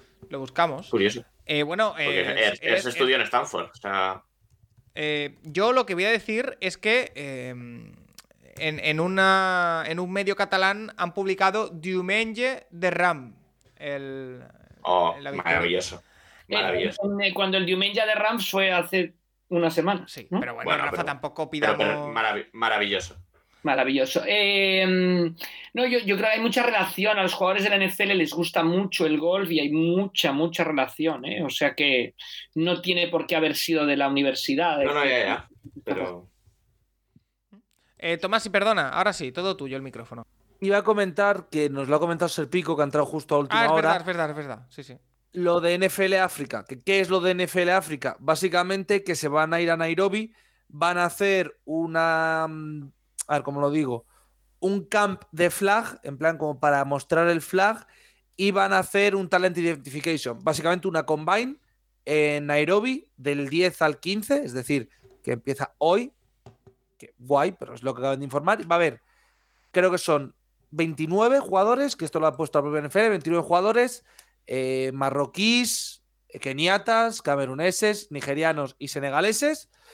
Algunos soñará, evidentemente, con ser drafteado, pero la realidad es que la gran oportunidad que tienen es que alguno recibirá invitaciones para la Combine el año que viene, eh, plazas en el International Player Pathway y otros irán a la NFL Academy. El NFL Academy, por cierto, como pequeña nota eh, positiva, hemos tenido a un cubi español pasando la semana pasada. Ah, allí. sí. que fue nombrado. Sí, Terry, que es el jugador de Coslada Camioneros, que es junior, aunque ya ha jugado con el senior, es más, jugó el fin de pasado contra Rivas, el último partido de la temporada, parte del mismo.